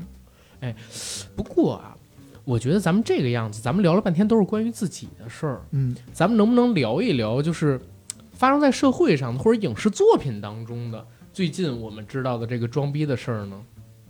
社会上的名人装逼，我觉得嗯，太太好提了，对吧？嗯首当其冲，嗯对吧？一个亿的小目标，对不对？哎王总，王总的一个亿就小目标嘛，搞他一个亿，搞他先搞他一个亿，哎，凡尔赛。嗯。还有就是强东老师，我根本不知道他长什么样不是，我对美不知道评判，我不知道什么我脸是美盲，我脸盲啊，啊。嗯。结果娶奶茶妹妹嘛，她漂亮吗？我不知道啊，她漂亮吗？对不对？装逼失败，其实有一个名人谁？特别牛逼，谁？而且装逼失败了很多次。谁？小旋风林志颖，自己研究自己为什么不老，还说自己拿到了 iPhone 最新款的手机，是拿到乔布斯给好多次他的。然后好几次拍这种自己在实验室研究面膜跟抗衰老素的照片，拿的那个量杯跟他妈液体不是一个体系的东西，你不会说的是他吧？就是他，而且他还会自己 P 图，把自己嗯和舒马赫 P 在 P 到一一起。说自己跟舒马赫是好朋友说，自己被某个王室的那谁追过，后来被人发觉哦，那个王室女生只是接见过。对呀、所以就是说，一个和郭德纲老师同龄的人，为什么会如此的装逼、怕就怕没东西，硬装？硬装。你就像是那个呃，郭敬明有一次装逼翻车是怎么回事？做绝技的宣传的时候，嗯，他在那微博上边给绝技打广告，说这一次他去了绝技的后期，结果发现绝技的片源体量居然到达了惊人的一个 T，然后发到了微博上，结果下边呢好多人说，所有的电影不都应该这么大吗？然后，然后这个时候装逼就装的失败了。嗯啊，然后最近也有装逼失败的例子，你比如说这个，嗯，江映蓉、嗯，呃汪东城什么的，他们发微博，因为元老去世嘛，他们发了四个字，衰老是吧？不是“国土无双哦，对对对，”但这个可能是衰老那个词儿是他妈要被抓的，啊这是不能乱干。但他们发了国土，但是我是真觉得这个就属于太没文化了，整的，你知道吗？嗯嗯嗯，啊，OK，哎呀，这样的例子其实咱不应该乱举，因为有的时候咱也会犯。嗯首当其冲的，我就说一下首当其冲这个事儿。对对对，但是现在已经成了我们的一个梗了，对吧？不能乱装逼，装逼遭雷劈，是吧？嗯。然后再分享一下咱们听友提供来的一个故事吧，这是最后一个被我选入的故事了。这位听友呢叫做清风，他分享了一个事儿，我觉得这个事儿吧不能叫装逼失败，但是确实也挺尴尬的。他说：“阿甘 AD 你们好，才进群不久，你们的节目一直在听，只是很少发言。看到你在群里征集装逼特辑，我想说一个前不久刚刚发生在我自己身上的事儿，算不上装逼，但确实很尴尬。我女儿五年级，她不是那种天赋比较好的孩子，因为我工作不忙，所以平时都利用晚上或者节假日给她补习。于是她一直以来成绩都还不错，基本是班级前三，其实挺凡尔赛啊。那天回来。”女儿说学校要开家长会，她班主任说让我上台做家长代表，讲一讲我在家给她补习的学习方法。当时还是挺高兴的，孩子成绩不错，能做家长代表上台发言，挺激动的我。所以呢，当天晚上就写了两千多个字儿，从老师、学生、家长这三者在学习过程中要尽到的责任。和他们学习过程中因为某些原因做不到的地方，还有就是怎么彼此才能做好互补，怎么好好利用课余时间、节假日复习、补习等等。想着到时候把这些分享给到大家。家长会当天到了家长发言的这个阶段，我是第一次上台的，我就上台把我想到的这些讲了一遍，用的时间呢比较久，讲完还没觉得有什么。我下来之后，老师总结了几句，又叫了几个成绩比较好的孩子的家长上台发言。尴尬的事儿来了，人家上台发言都是在讲老师老师怎么辛苦，作为家长对老师对学校充满多大的感激之情之类的。越听人家的发言，我越觉得尴尬，因为我的发言中对老师的感谢这一点只字未提，可能是我个人情商太低了吧。后来呢？自己其实也没发生什么事儿，别人也没有点出来，老师更不会明说。只是我就真的觉得自己很尴尬，情商低，怎么就只想着介绍学习方法，把感谢老师、感谢学校那个点儿给漏了呢？主要孩子回来说老师给的主题是介绍学习方法，所以我就没往那边想。老师不会对孩子有什么偏见吧？这个思这个思想觉悟稍微有一些低了，也不是有些低，我觉得还是太正直了。太老实了吧？太老实，太老实。但是如果上升一下，就是在老师那边的心心中的地位，可能要下降几个档次。嗯，送礼吧，别这么说，我们不能鼓励这些事儿啊。人家老师可能也对这个不太需要，没准还觉得，哎，嗯，这是分享最实际的。对对对，我觉得老师可能也不会怎么样，就是期末的时候给个七十分左右的分数吧。对，哎，我还真说一句，我真的遇到过好几个好老师，嗯就是不光关心学习，还关心生活。嗯你们家用什么电视机呀？你你们家最喜欢 你们家用你们家用什么那个冰箱啊？啊什么你们家逢年过节是不是有人送礼啊？什么这个那个啊的。啊啊，我还真遇到过几个好老师啊，其中典型的呢，就是我初中的英语老师。这位英语老师呢姓崔啊，崔老师，呃，我很感谢你，不知道还记不记得我，嗯，对吧？当时呢，您也吃过我们家的月饼啊，啊 这个这个这个吃了我们家的月饼，然后在学校上还留我糖，是吧？啊这个这个那个那个，搞什么搞嘛？真的是，哎，我们是纯洁的师生关系啊。嗯不过你这么一说啊，其实因为我从小呢就是学习比较好，我爸妈嗯也从来没有就是为我这方面担心你现在是要开始装这个逼了？没有，你听我说呀、啊但到了高中以后呢，而且我也不是说嘛，就是我是一个没考过中考的人。嗯嗯我是初中的时候，就是嗯嗯，那个省物理竞赛一等奖，就直接保送。哟哟哟哟啊对哟哟，初三到高三那一段时间，整整玩了四个半月。嗯啊，就是哎，反正就是就随便学习了一下嘛。然后呢，等到高中的时候，就给了我一响亮的嘴巴子，因为我们那个班啊、嗯是学霸班，叫中科大理科实验班、嗯啊，然后呢是三区四县甚至是外县市的一些学生嗯都会过来的，一个班只有四十个人，你就知道那个班的强度是多大，都他妈是群书呆子。然后我一进去呢，说的操怨气好大。，对，然后我一进去啊，但是我又要说了，我们那个省啊，就是我们那个班确实出来了全省第三名的一个嗯高考状元，确实特别牛逼啊，就是七百四十分满分，他总分是七百二十多。嗯然后呢，嗯，我们在就是高一下学期的时候，在此之前啊，我爸妈从来没有做过类似于去班主任老师那儿去跟班主任谈谈心啊。哎不是送送礼。是谈谈心啊，顺道带一点家里不用的东西过去，啊。譬如说，电视机啊，呃，家里会冰箱啊，家里会有一些、啊。有一些不用的什么那种专门到店里买的糕点呀、专门、呃好酒啊，这些家里都用不着，就就所以就会给给老师嘛。啊，家长不喝酒嘛。对，就是。然后呢，就有一次考试没考太好，老师就把我们爸妈就叫到办公室里去了、嗯啊。我爸妈回来主动就跟我讲，这个事情呢也要怪爸爸妈妈。我就说为什么怪你们呀？